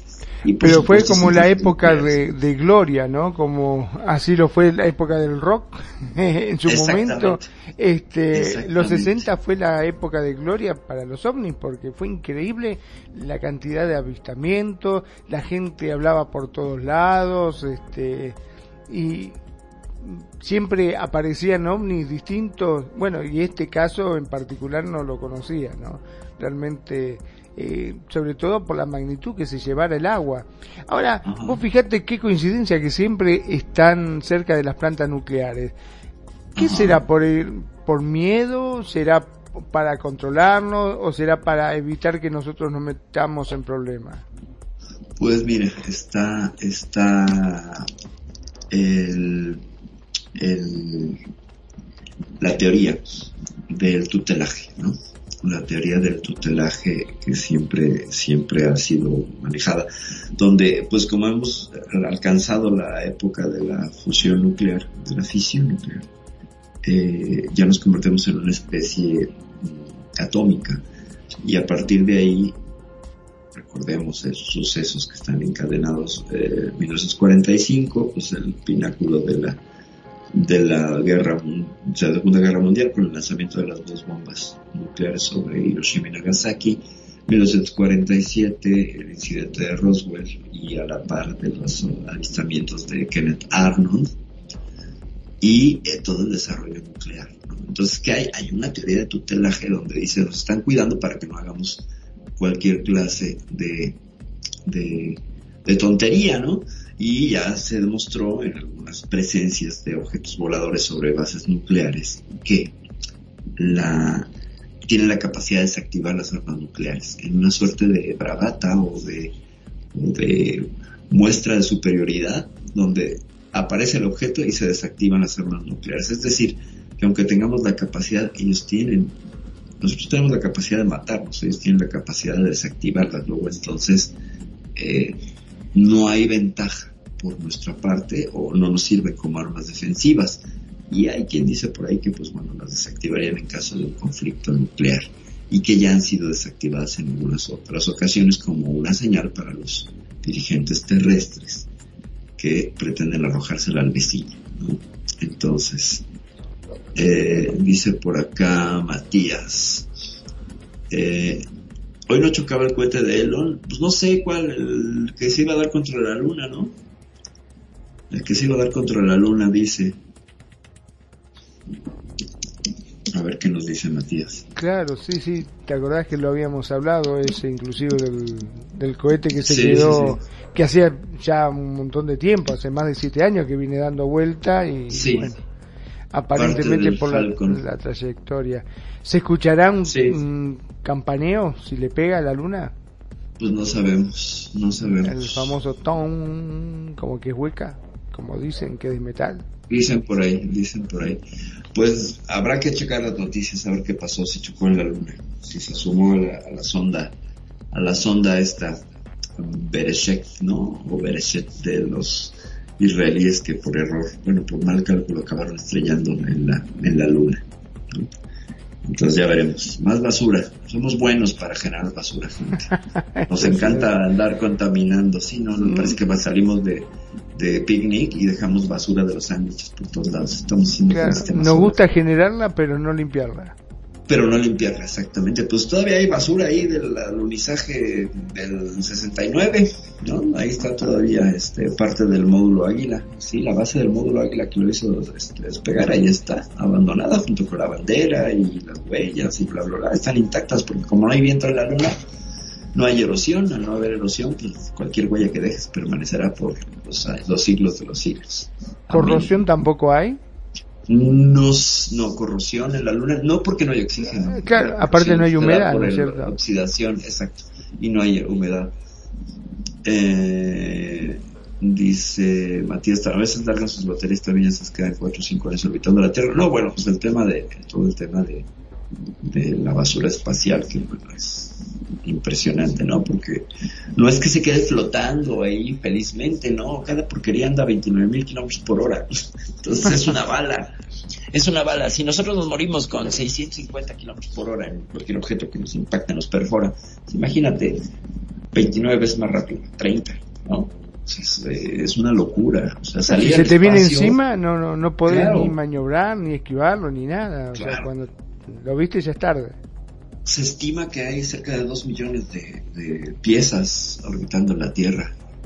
Este, para, para el que era el año 2025, iban a ser 2 millones y medio de porquerías, porque pues cada vez que hay un lanzamiento hay una suerte de que se le sale un tornillo, que se le cae un panel, que se, y luego se fracturan, y ahí quedan atrapados por la, por la, la gravedad de la atmósfera baja, ahí pues obviamente están orbitando la Tierra a estas velocidades, ¿no? atrapados por la fuerza por la fuerza de gravedad y la cinética, entonces están ahí dando vueltas a 29 mil kilómetros por hora. O sea, tú sales al, al espacio y pues te están disparando. Dice, ellos lo dicen tranquilamente, orbitarán unos años la Tierra y luego se caerán desintegrándose en el aire, según ellos. Algunos sí, pero resulta que, por ejemplo, pasó en el 76 con el Skylab, ¿no? Que lo aterrizaron a propósito. Y que yo me acuerdo, pues estaba muy niña en ese entonces, pero sí era como un poco de paranoia, porque decían, pues se va a caer el Skylab y no había ni siquiera información ni nada. Entonces tú decías, bueno, esa cosa no va a caer en la cabeza. ¿no? Y te decían, y es una estación espacial, este, pues que medía como 30 metros y pesaba como 200 toneladas y que además pues para el- por el reingreso a la Tierra pues échale todavía más velocidad. Bueno pues era casi como una bomba. Era como que te cayera una bomba. Ya finalmente el Skylab creo que ca- acabó cayendo en el mar donde frecuentemente será el blanco pues somos dos terceras partes de agua que es donde caerán la gran mayoría de los objetos. Pero sí es un peligro este asunto de de la basura espacial que seguimos generando. ¿no? Ya no solamente la mandamos a nuestra órbita cercana, sino que también estamos ahí aventando basura a la Luna, a Marte también, por supuesto, y no se diga las ondas Venera de la Unión Soviética, siete sondas hacia, hacia Venus, de las cuales solo dos pudieron transmitir, el resto de las ondas, cinco sondas, acabaron colapsadas por la tremenda presión atmosférica de Venus y el, el calor impresionante que es como el infierno. Si ustedes piensan que el planeta más caliente es Mercurio porque está cerca del Sol, se equivocan. Ustedes estarían frescos en Mercurio y asándose en Venus, y eso que está pues algunos kilómetros, unos millones de kilómetros más lejos del Sol. Eh, que no deja de ser un peligro si cae en el mar ya contamine miles de millones de litros. También, es que también depende qué, ¿no, Matías? Este, a veces son fragmentos de metal, pues, materiales inertes, algunos, y algunos sí es, vendrán con algunos componentes químicos que se alterarán en la entrada de la, de la, de la atmósfera. Recordemos, por ejemplo, que un pedazo de unicel, eh, o el plumavit para la gente de, de Sudamérica, eh, en realidad pues es inofensivo, pero si tú le aplicas calor generas la toxina más venenosa que puede generar cualquier material, que se llaman dioxinas. Y parte del plumavit fue utilizado en los 70s como recubrimientos aislantes. Entonces, ciertamente, o sea, no exactamente esa ese, pero esa espuma que es muy ligera y muy eh, es buena para aislar, eh, fue utilizada. Entonces, imagínate. Y dicen, oye, fue el infierno, el infierno no es tanto calor como en mi provincia. Ah, bueno, bueno, pues yo creo que hace más calor que en Venus, ahí nos platicas. Pero date una vuelta por Venus a ver qué tal está, dónde se puede uno broncear mejor. El problema de Venus es la atmósfera que te aplasta, ¿no? Porque tiene, creo que 200 atmósferas. O sea, es una presión brutal. Por eso las ondas rusas acabaron colapsadas como latas de, de, pues, de refresco. Se colapsaron por tanta presión que hay. Entonces, bueno, me das un segundito, voy a RL. Si Sí, puedes, sí, sí. este, voy a seguir con el, con el tema. Claro que sí, por supuesto. Estuve eh, efectivamente tratando de buscar, ¿no? Este, bueno, hacemos un, repaso de lo que estuvo comentando justamente Perfi. Eh, fue uno de los mejores casos que presenta la atracción de un ovni por el agua, sucedido a mediados de 1960 en la reserva de Guanaque, en el estado de Nueva Jersey y que fue además escenario de muchos encuentros con los desconocidos, tanto por policías y vecinos. Los eventos comenzaron en octubre del 66 cuando los agentes de la policía de Pompton Lakes comenzaron a recibir llamadas telefónicas y a tener experiencias propias con luces brillantes que se desplazaban sobre el enorme embalse. Un cuerpo de 90 mil millones de galones de agua situado en un lugar bastante desolado. El sargento Ben Thompson fue testigo de un objeto que parecía un domo, con una forma de pelota de fútbol americano directamente sobre las aguas del embalse a las 21 y 15 horas del mes 11. El apartado parecía ejercer una atracción curiosa sobre el contenido del envase, haciendo que el agua fuese llevada hacia arriba, como chupada hacia arriba, según el mismo policía en una entrevista que le hiciera al Lloyd Malan. el objeto volador levantaba una gran masa de agua a unos 250 pies. El objeto tiraba agua y me era posible ver cómo se elevaba este líquido. Aunque los objetos desconocidos que operaban en la cercanía de Guanaque en aquel momento pudieron haber sido fenómenos naturales, manifestaban una capacidad que sería de gran utilidad para una nave que requiere el uso de agua para propósitos insospechados. Otro incidente en el envase estuvo relacionado con un haz de luz brillante con forma de embudo, tan potente como el faro de una locomotora. Según lo dicho por el jefe de policía John Casasa, la luz parecía provenir de un objeto que no era visible a simple vista, tal vez debido a la calidad casi cegadora del haz de luz. Casasa estaba seguro que la luz no provenía de ningún artefacto conocido. Bueno, estaba haciendo un pequeño repaso de lo que habías comentado que sucedió en Guanaque. ¿Estás, Perfil? Sí, sí estoy con el micrófono apagado, claro. Ciertamente, hablando con el micrófono apagado, sí, ya estoy. Sí, estaba escuchando que estabas haciendo un repaso de lo, de lo que sucede en Guanaque. Y fíjense que esta zona de, de, Nue- de Nueva Jersey, desde 1960 a la fecha, registra cerca de 1700 avistamientos de objetos. O sea, no nada más fue ese incidente de Guanaque, hay mucha gente que, que lo sigue, lo sigue registrando y sigue narrando que hay cosas que suceden en esa zona, en ese embalse, y, y ya le dicen incluso Weird New Jersey a esa zona, a la zona de, del, pues un poquito del norte de, de, del estado de Nueva York, como ves. Así Pero bueno, es. finalmente, finalmente, este, a mí me llama mucho la atención este caso porque es un ovni que chupa agua, ¿no? O sea, Rarísimo, no habíamos sí, sí. visto eso, sí, sí, sí. ¿Cuál es el objeto? O sea, de, de- de estar succionando agua y cómo y de qué medio de tracción necesitas para un popote de luz, ¿no? Este, Sí. pues finalmente es lo que hizo, ¿no? O sea, a lo mejor tenían sed, ¿no? Y yo digo, pues está bien, bueno, vinieron a beber, pero pues bueno, hay otras formas, menos escandalosas, menos escandalosas. E- ese incidente de Guanaque, pues tiene, tiene muchas aristas y hay, hay un poquillo de información más. Eh, por ejemplo, eh, los sargentos Ben Thompson y el jefe John Casasa, a quien ya, a quien ya mencionaste, eh, fueron des- años después dieron testimonio porque durante el evento pues sí fueron entrevistados por la por el periódico y todo y hay mucho material mucho material eh, que se encuentra en, en la hemeroteca de, de, de pero está mal organizado entonces esta teoría de que fueron los militares y borraron toda evidencia se tambaleó un poco porque uno puede ir a la, biblioteca y a biblioteca diagonal hemeroteca de Guanaque y encontrar mucho material sobre los avistamientos de ese de, de ese 11 de, de enero del 66 y siguieron saliendo noticias.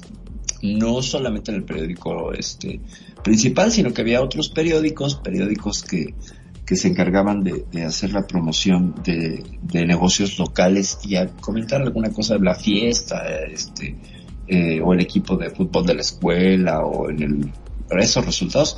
eh, Claro, cosas también. normales de un pueblo, Ajá. ¿no es cierto? Cómo Claro, se manejan publicaron por su parte eh, entrevistas con testigos, eh, testimonios y algunas fotografías. Entonces hay bastante material según un investigador que, es mm, Anthony Baragaglia, que es un investigador UFO bastante reconocido en Estados Unidos.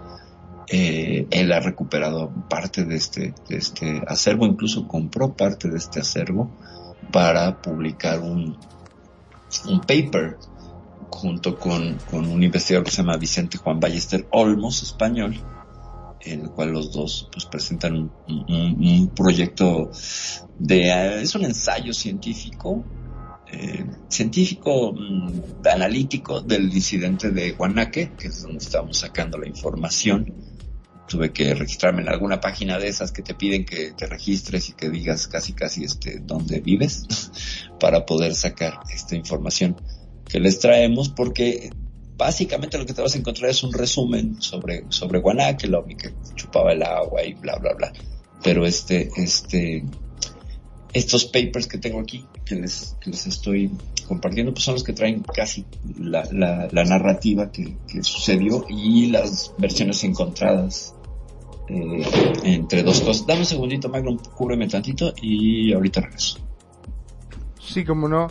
Eh, fue bastante perturbador todo esto, ¿no? Por ejemplo, hay el caso de una vecina de la región que afirmaba haber visto un objeto con forma de dirigible y con una luz en cada extremo del fuselaje, balanceándose sobre el lago con el movimiento que ya es característico de los ovnis.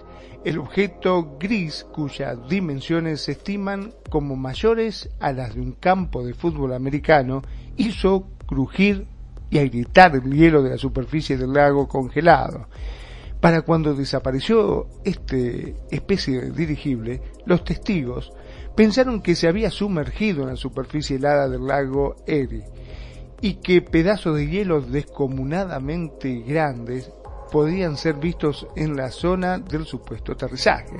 ¿Se trataba acaso de un objeto misterioso buscando dónde ocultarse?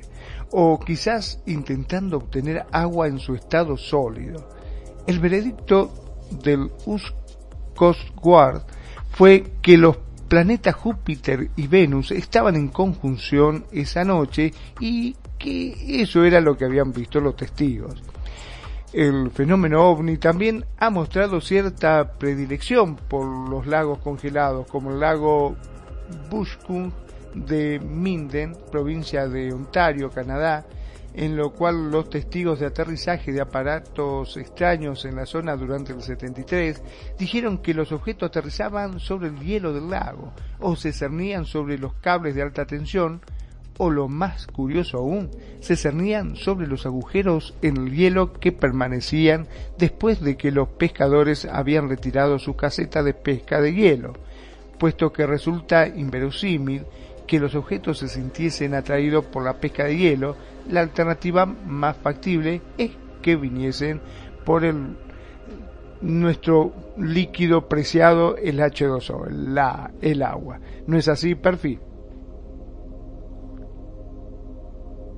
Exactamente, es correcto. Otra vez ya había regresado yo y con el micrófono apagado, ¿verdad? No será, no será cosa, cosa que nos pase en Second Life. Nos dice Matías por acá, quizás el agua sea una forma de energía y exportadora. ¿Hay que exportar energía? Sí, claro, claro, sí, sin duda ahí de tantos OSNIs, ¿no? Objetos submarinos no identificados y tantos avistamientos eh, en superficie y, en, zonas donde hay mucha agua, ¿no?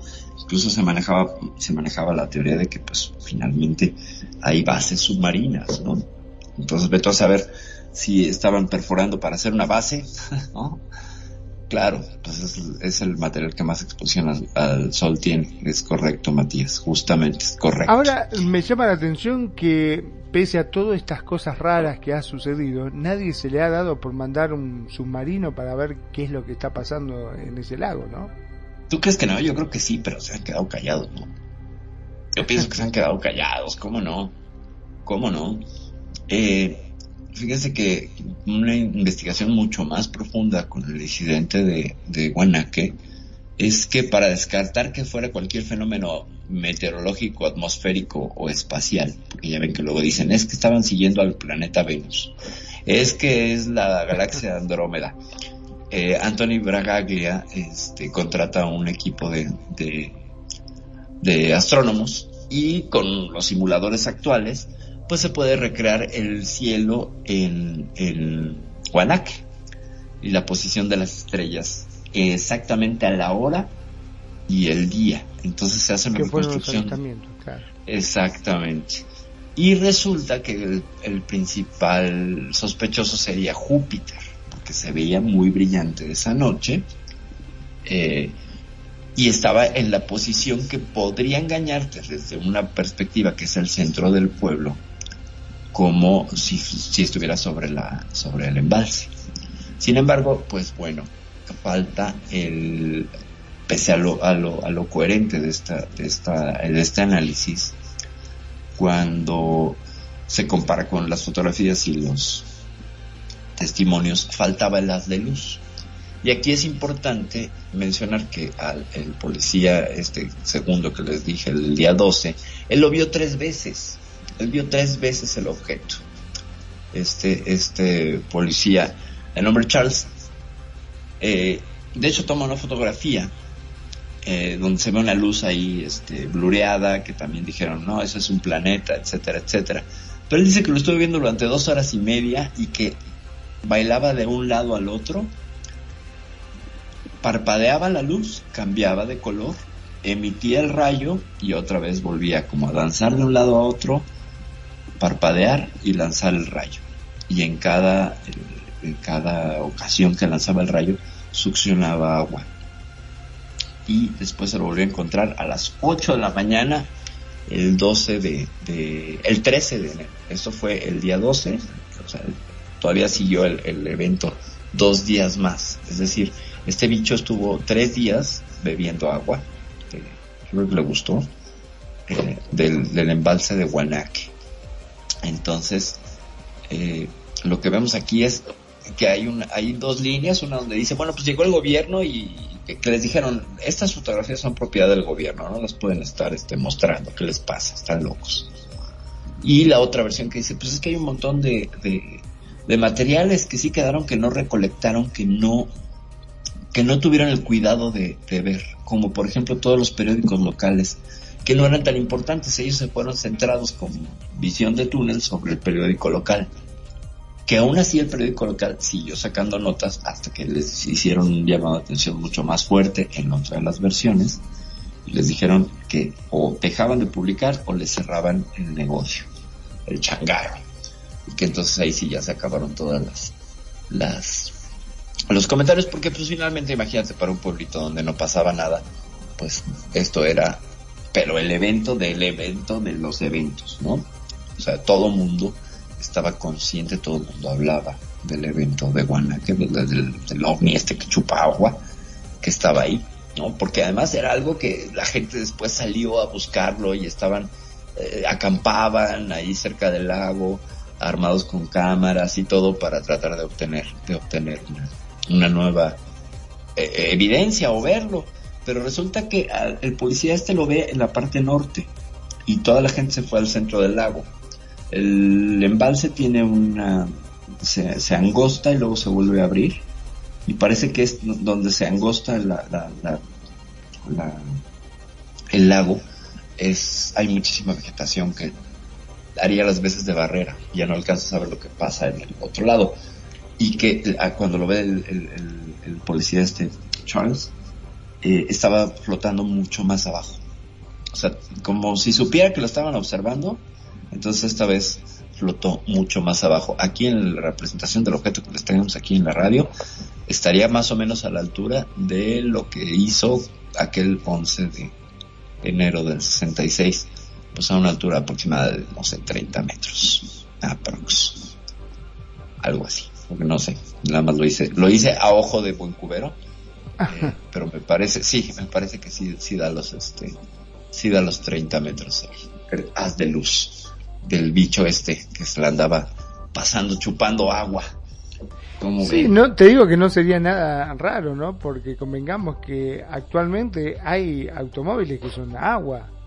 Ajá, es correcto. De hecho, el, el creador del motor a agua desapareció, lo mataron. No sé si te acuerdas que lo comentamos alguna vez, ¿no? Este fabuloso motor a agua que además necesitabas creo que un litro para andar 100 kilómetros que era una maravilla y que desaparece. Les checo el nombre, pero sí, el, el inventor del motor a agua lo desaparecieron.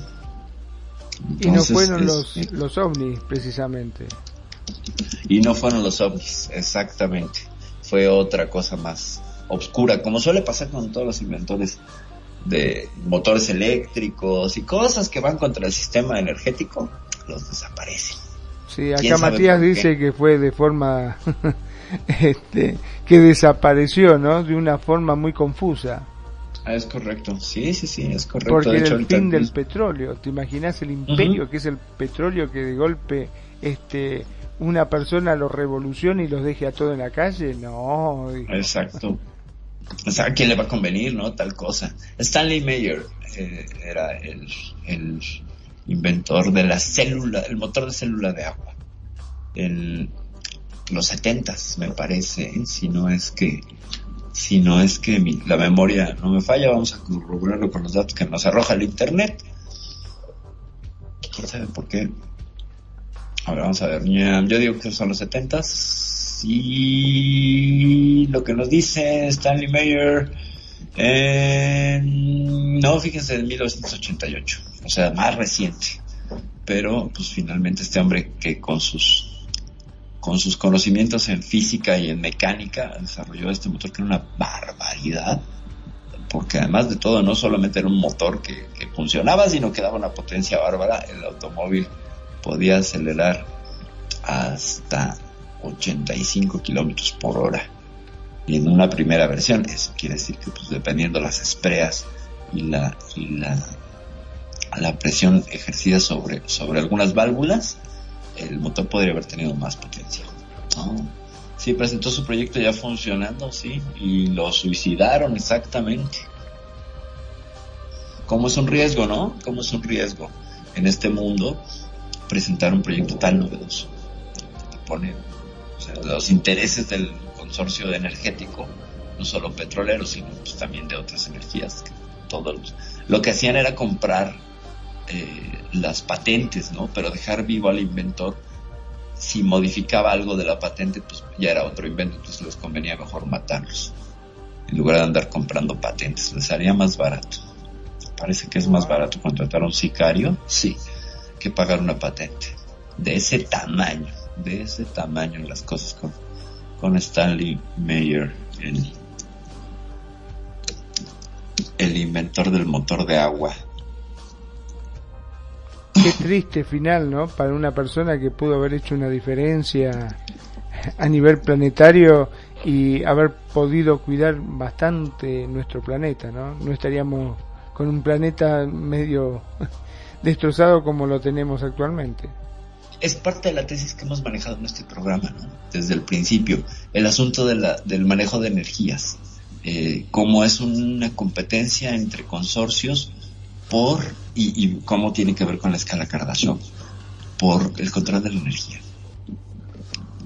Entonces, eh, Lo malo de todo esto es que a medida de que pasa el tiempo, no es que, que se vaya mejorando esto, porque vos decís, bueno, eso era en los años 60, ya estamos, este, no, eh, sigue igual, sigue ese imperio y es impenetrable y guay con Es que correcto. alguien vaya a inventar algo con algo que pueda llegar a ser ecológico y de energía libre porque fuiste directamente. Exactamente. Exactamente. ¿Por qué? Porque fíjense, se supone, y aquí nos conecta con un programa que les debemos y que tenemos que hacer todo lo que es la conexión con esta mujer que a mí me ejerce una fascinación especial en, mí, que es María Orstig, esta medium eh, alemana que estuvo metida en las sociedades Brill y Thule durante la Segunda Guerra Mundial y se supone que es la que es contactada vía telepática y en un estado de trance por gente de Aldebarán y le pasan los planos para construir un motor antigravedad que utiliza eh, cero combustible fósil y de ahí se supone que se desarrolla Die Glocke, que es la, campana, ya hablamos de hicimos un programa sobre de Die Glocke, la campana nazi esta, que es una especie de ovni que cuando la probaron, pues primero mató a un montón de gente, donde está inspirada la, la famosa escena de Indiana Jones cuando abre el arca de la alianza que los derrite. Bueno, parece que sí sucedió cuando echaron a andar Die Glocke por el, el elemento este que les que, que, que habían desarrollado los nazis, que es una suerte de líquido rosa, como radioactivo, eh, destruye cualquier tejido orgánico en un radio de 90 metros. Y también tenía que estar encadenada porque si no se les iba a perder, no, no tenían la manera de controlarlo. Parece que les dieron los planos incompletos a María Orsic y que finalmente era la carrera por el manejo de la energía. Si, hacemos un análisis crítico así de, la Segunda Guerra Mundial, Hitler pierde la guerra por falta de energía. ¿Por qué? Porque pues, él finalmente invade Rusia, Rusia ¿para qué? Para ir por los campos de petróleo en Ucrania. para, en los, en los montes para poder abastecer a todo su ejército, porque finalmente la base de la Blitzkrieg era la movilidad y la movilidad requería, requería petróleo y Alemania no produce petróleo. Alemania venía de una sanción después de la Primera Guerra Mundial y pues finalmente no tenía los mismos accesos a, a la energía y al petróleo, aunque le vendían un montón, este, lo mismo norteamericanos le vendían petróleo a los nazis, pero el asunto estaba en que quien dominara la energía pues, dominaba la guerra y finalmente pues Hitler hizo un mal cálculo al abrir dos frentes y pues bueno, se lo, se lo lleva por ahí este, el desconocimiento de la historia, pero el asunto era también una lucha por el dominio de la energía. Te digo ¿Y que quién tiene la Dios, energía ¿no? barata? Porque Sí, claro. si no hoy por hoy estaríamos diciendo todo High Hitler. Hay chicles, claro. Sí, estaríamos todos clavados en ese asunto de los hay chicles. Entonces, eh, nos dice por acá Matías, díselo a Google que se robó lo que hoy es Google Earth. Supongo que el proyecto era de otro, sí, y que lo, lo acabó absorbiendo, ¿no? Sí, es que también ese es, una, es un dilema fortísimo con los creadores, ¿no? Que llegan y les dicen, ay, te doy un millón de dólares y ya con eso sienten que le hicieron cuando su, su invento pues puede valer mucho más, ¿no? Nada más que les falta un poco de visión, cosa que tienen aquellos que tienen el dinero, ¿no? Y venga. como Terravisión. Ah, fíjate. Terravisión. Wow. No lo sabía. Gracias por el dato, Matías. Gracias por el dato. Se lo acabaron absorbiendo. Qué impresión. Yo no me sabía ese dato. Voy a desinstalar Google Earth en este momento. en protesta. Bueno, que no lo tengo. Pero sí lo tenía. El que tengo creo que por ahí es este, el de Marte. Pero es aburrido ver esa roca. Este color entre azul y rojo. Porque pues Marte no es rojo totalmente. Y no se piensen que es como una manzana. Para nada. ¿Cómo ves Magnum? La verdad que está es fascinante y vos fíjate que mientras más vamos indagando, más cosas van apareciendo, ¿viste? Y es algo de nunca acabar esto. de no acabar, pero te digo que creo que, que mucho de, de- de las teorías conspirativas, de las lecturas, de los sucesos y de todo el asunto, ah, nos dice Matías, así es, ellos crearon Terravisión, los alemanes, y Google le robó el código ofreciéndoles trabajar con ellos, pero nunca los llamaron. Qué, qué porquería. Claro, claro, pues ese, esa, uy, eso lo hacen aquí en mi país, ¿cómo no? Sí, nosotros les llamamos, ¿no? Claro. Fíjate nada más. O sea, la cosa era, nadie les dijo no les sueltes el código, primero que te suelten el dinero. O sea, además de todo se lo robaron. Y luego demanda, a ver, demanda Google. Sí, claro, a ver, Sí, sí, una demanda. ¿Qué le vas a hacer si tienen un terrible buffet de abogados que acaban con lo que Terribles. sea? Claro, aunque no siempre, ¿eh? luego si quieren les comparto un caso muy interesante con, con un gigante que es Mac, que, que imagínense los abogados que tiene Mac, con de 800 dólares la hora le pagaba a sus abogados y pues tuve conocimiento de un caso de éxito. Aquí está, se puede transmitir en Second Life gracias a eso y otras cosas, pero bueno. Wow. Este, sí, eh, pero porque finalmente no había cómo ganar ese caso y pues aunque me quitaron a sus abogados, pues no, no había cómo ganar. Ya luego les contaré la historia, que tiene que ver una servilleta en ello. Muy sí, sí, sí, es bueno, es la, la, la inventiva mexicana este, del maestro Toques contra Mac, pero ya les contaré después de ese caso. Dice, el tipo que sacó el código lo hizo aprovechando que estaban en una fiesta, un poco tomadas, y el otro le reveló el código. Ah, pues qué, qué impresión. Bueno, pues ya ven, no beban con gente de Google. No vayan a fiestas con gente de Google si no quieren que les roben el código. Qué terrible. Y este dijo, te ofrecemos 5 millones de dólares que trabajes con. Claro, se encandiló y venga. Y venga. Fíjate nada más. Sí, todo lo que es el espionaje industrial y, y los robos y los sabotajes y todo eso está a la orden del día. Qué impresión, qué impresión. Y volviendo ya al tema, al tema ufológico, lo que Matías nos da un poco más de información de esto, eh, cómo, cómo es, finalmente les digo, una cuestión con la energía. No los llamaron y después sacaron Google Earth y ya se quedaron con las ganas, ¿no? Sí, claro. No, pues no lo llamaron. Efectivamente dijeron, oye, esos 5 millones yo los yo, yo me los quedo, ¿no? o sea, yo me los quedo, es más que me los den de bono por esta grandiosa idea. Sí, la, muchas de las cosas, por ejemplo, el asunto entre Tesla y Alba Edison, que es eh, proverbial y épico, donde, donde el genio era Tesla y el, empresario era Edison, ¿no? Entonces a Tesla le faltaba, lo que le sobraba de genio le faltaba de, de empresario y de tener malicia, ¿no? Entonces Tesla le vieron la cara muchas veces siendo un genio que manejaba este asunto de la energía. ¿Y cuál era el sueño de Tesla? Energía libre para todos. ¿Y qué pasó? Que pues bueno, se le, se le complicó el panorama. Finalmente ya no pudo y lo acabaron quitando del lomo. Al buen Nikola Tesla, que incluso le podríamos hacer un programa porque es, es un personaje fascinante. Y que tiene que ver con María Orsic porque se andaba carteando con María Orsic. Eso es algo que me parece a mí genial. Porque... Sí, que dicen que muchos de sus descubrimientos fue también producto de, de esas conversaciones con Orsic, ¿no? Exacto, exacto, sí, sí, sí, sí, sí, sí. Este, ella le pasaba como algunas, algunas cosas. Nos dice Matías, pasó con Bill Gates y su mejor amigo. Ellos crearon juntos el proyecto y después el Bill le dio la patada después de ganar el premio, que es multimillonario. Sí, bueno, millonario. También por ahí parece que entre Wozniak y Jobs, ¿no? Pasa también algo con el asunto de Mac. Sí, siempre, siempre hay historias.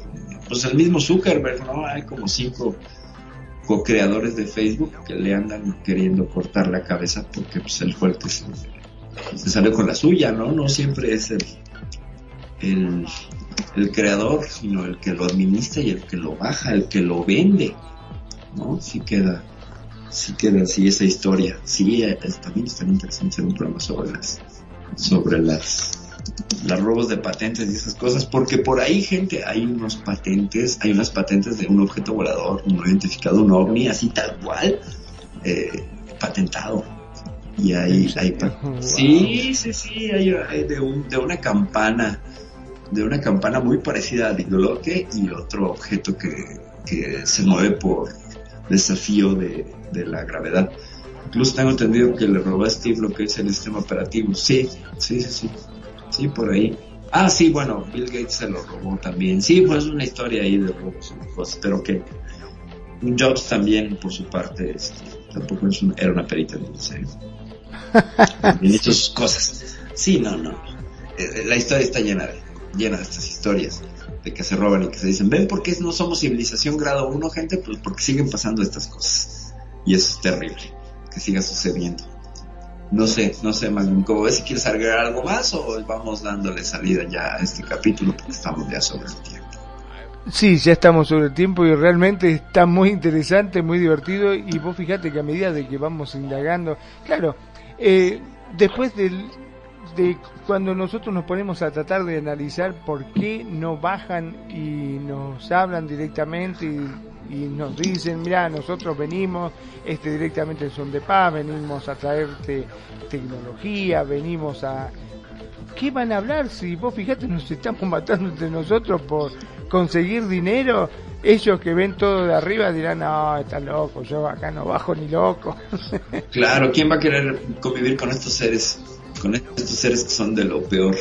Ya antes de don- donde le das la mano te robaron el platillo, dice. Exactamente, donde le das la mano, sí, los dejan, los dejan, sí, exactamente, se, se los cambian por un, por un, este, una cazuela, ¿no? Con- Llena de comida humana. Me van a afanar la patente, dice, dice Matías. Solo para cerrar y en defensa de la humanidad, porque yo sé que sí estamos llenos de, de cosas, algo que les quiero compartir que es una, una situación muy profunda. La antropóloga Margaret Mead, esta antropóloga que investigó 137 sociedades, sobre todo en el tema de género y algunas costumbres eh, eh, de, antropología física y social, que se centraban en las construcciones de los inicios de la civilización. Ella se encarga de, de las bases fundamentales de, de analizar esto en las civilizaciones. Y lo que nos comparte Margaret Mead porque le hacen una pregunta en un, en un, simposio y le dicen, ¿cuál cree usted que sea el principio de la civilización, el primer gesto que le hace a usted decir somos civilizados. Y entonces dijeron, es la conciencia de la muerte, es el inicio del lenguaje, es el arte, es, eh, no sé, los acuerdos legales del territorio. Y ella dice, no. Dice, cuando tú en la naturaleza te rompes una pierna y no eres atendido, tus posibilidades de sobrevivir son nulas. Te vas a morir en tres días, por infección, por desangramiento, etcétera. Eso se ve en leones, en cazadores, en todos los depredadores. Se rompen una pierna y se acabó. Los tiranosaurios, citamid, que pues ya no tenían mucha esperanza de vida. Pero que ella al, al analizar ciertos eh, ritos de una tribu en África, encuentra que hay una pierna que fue sanada, que fue incluso, eh, le pusieron una suerte de clavos de hueso para que se sanara. Y entonces ella declara este primer, primer, eh, pues, trabajo eh, de, de, de traumatología como el inicio del gesto de una civilización. Es decir, en ese momento aprendimos a ayudarnos y extender la media de vida de aquel que incluso eh, estaba condenado a la muerte. Entonces, en defensa de la humanidad, pongo eso. Cuando nos ayudamos, progresamos. Cuando competimos, nos detenemos. Eso es una ley antropológica. La competencia ayuda, pero no siempre. Y la cooperación siempre, siempre beneficia a los pueblos. Eh, ¿se quiere despedir? Sí, como no, este, realmente es tal cual lo que vos decís, ¿no? Yo creo que, eh, como bien lo dijiste, si llega a aparecer un, un cometa o alguna cosa de esta que pueda llegar a destruir el planeta, vos sabés que mi miedo mayor no es que no tengamos la tecnología para destruirlo, sino que no se pongan de acuerdo, porque van a decir los rusos, nosotros este, le tiramos, no, no, no, va a ser Estados Unidos el que lo va a destruir, no, pero porque y saltan los chinos y cuando te quieras acordar se van a empezar a pelear entre ellos y va a venir el cometa y nomás a destruir a Por todos. supuesto. La juntitis nos ganaría, ¿no? Ciertamente. Sí, sí, sí, en lugar de decir, pues todos juntos ya, pum, ¿no? o sea, Claro, exactamente, no, no, cada, el ego que tenemos es tan grande que no nos pondríamos de acuerdo nunca. Mi nombre es Magnum Dacun, transmitiendo en vivo y en directo desde Mar de Plata, República Argentina. Como siempre digo, gracias, muchas, pero muchas gracias a todos los que se, se acercan a la radio, nos dejan sus comentarios, participan. Eh, para nosotros es muy, pero muy importante porque este feedback que se crea hace que nosotros nos tengamos que esmerar más como para poder estudiar y poder eh, darle respuesta a sus dudas. Así que gracias por eso también y gracias por elegirnos cada día y hacer de Radio Consentido su radio. Sean felices, el resto son solo consecuencias. Muchas gracias. Permi. muchas gracias, Magnum. Qué, qué, qué interesante esto que nos compartes de, del feedback. Ciertamente sí, el feedback aquí lo que nos hace y lo que nos encanta es que nos exijan, ¿no? Para ver si, si, si es cierto que le sabemos o si no le sabemos, o somos buenos y tenemos una capacidad o incapacidad para googlear. Para lo cual yo he de reconocer que Magnum a veces, y cuando se necesita, saca, saca la casta y saca la cara. Como el día de hoy que dos veces me tuvo que apoyar. Muchas gracias, muchas gracias Magnum. Y como siempre, siempre a la altura. Muchas gracias. Gracias a quienes nos acompañaron el día de hoy. Melissa, Matías, Francisco, cuñada Kenya y mi cuñado Can. Gracias, gracias por su presencia, gracias por estar. Esto fue Euforia. Hablamos hoy un poco del incidente de Guanaque. Finalmente Toti reveló algo de información. Ahora sí, lo logramos. Bravo, viva. Ya sabemos que tomó una foto a un ovni. Y bueno, eh, nos vemos la semana que entra aquí en Euforia. Vamos a ver si este, esta noche saliendo me pongo a buscar ovnis, aunque acá no tengo ballenas, pero bueno, ya veré como es ruta de donde bajan los aviones para aterrizar al aeropuerto, aquí donde vivo, aquí donde tienen su casa, como están escuchando un avión en este momento, este, pues bueno, a ver qué otra luz veo que no sea un ovni. Gracias a todos por su presencia y su, su escucha. Esto ha sido, esto ha sido siempre un placer. No se olviden de seguirnos en YouTube el día de mañana que ya subimos, subimos este podcast. Síganos también por TuneIn, por Spotify, por eh, Evox y son todas las, las redes, ¿no? Este Magnum y por Facebook Live también, ¿no? Salimos. Eh, bueno, es. Muchas, muchas gracias. Ya hoy soy Perfidia Vela. Nos vemos la semana que entra. Bye.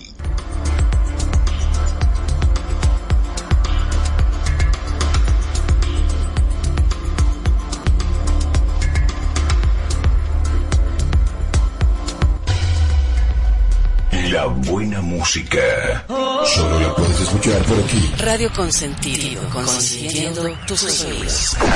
Tu mejor opción en radio por Second Life.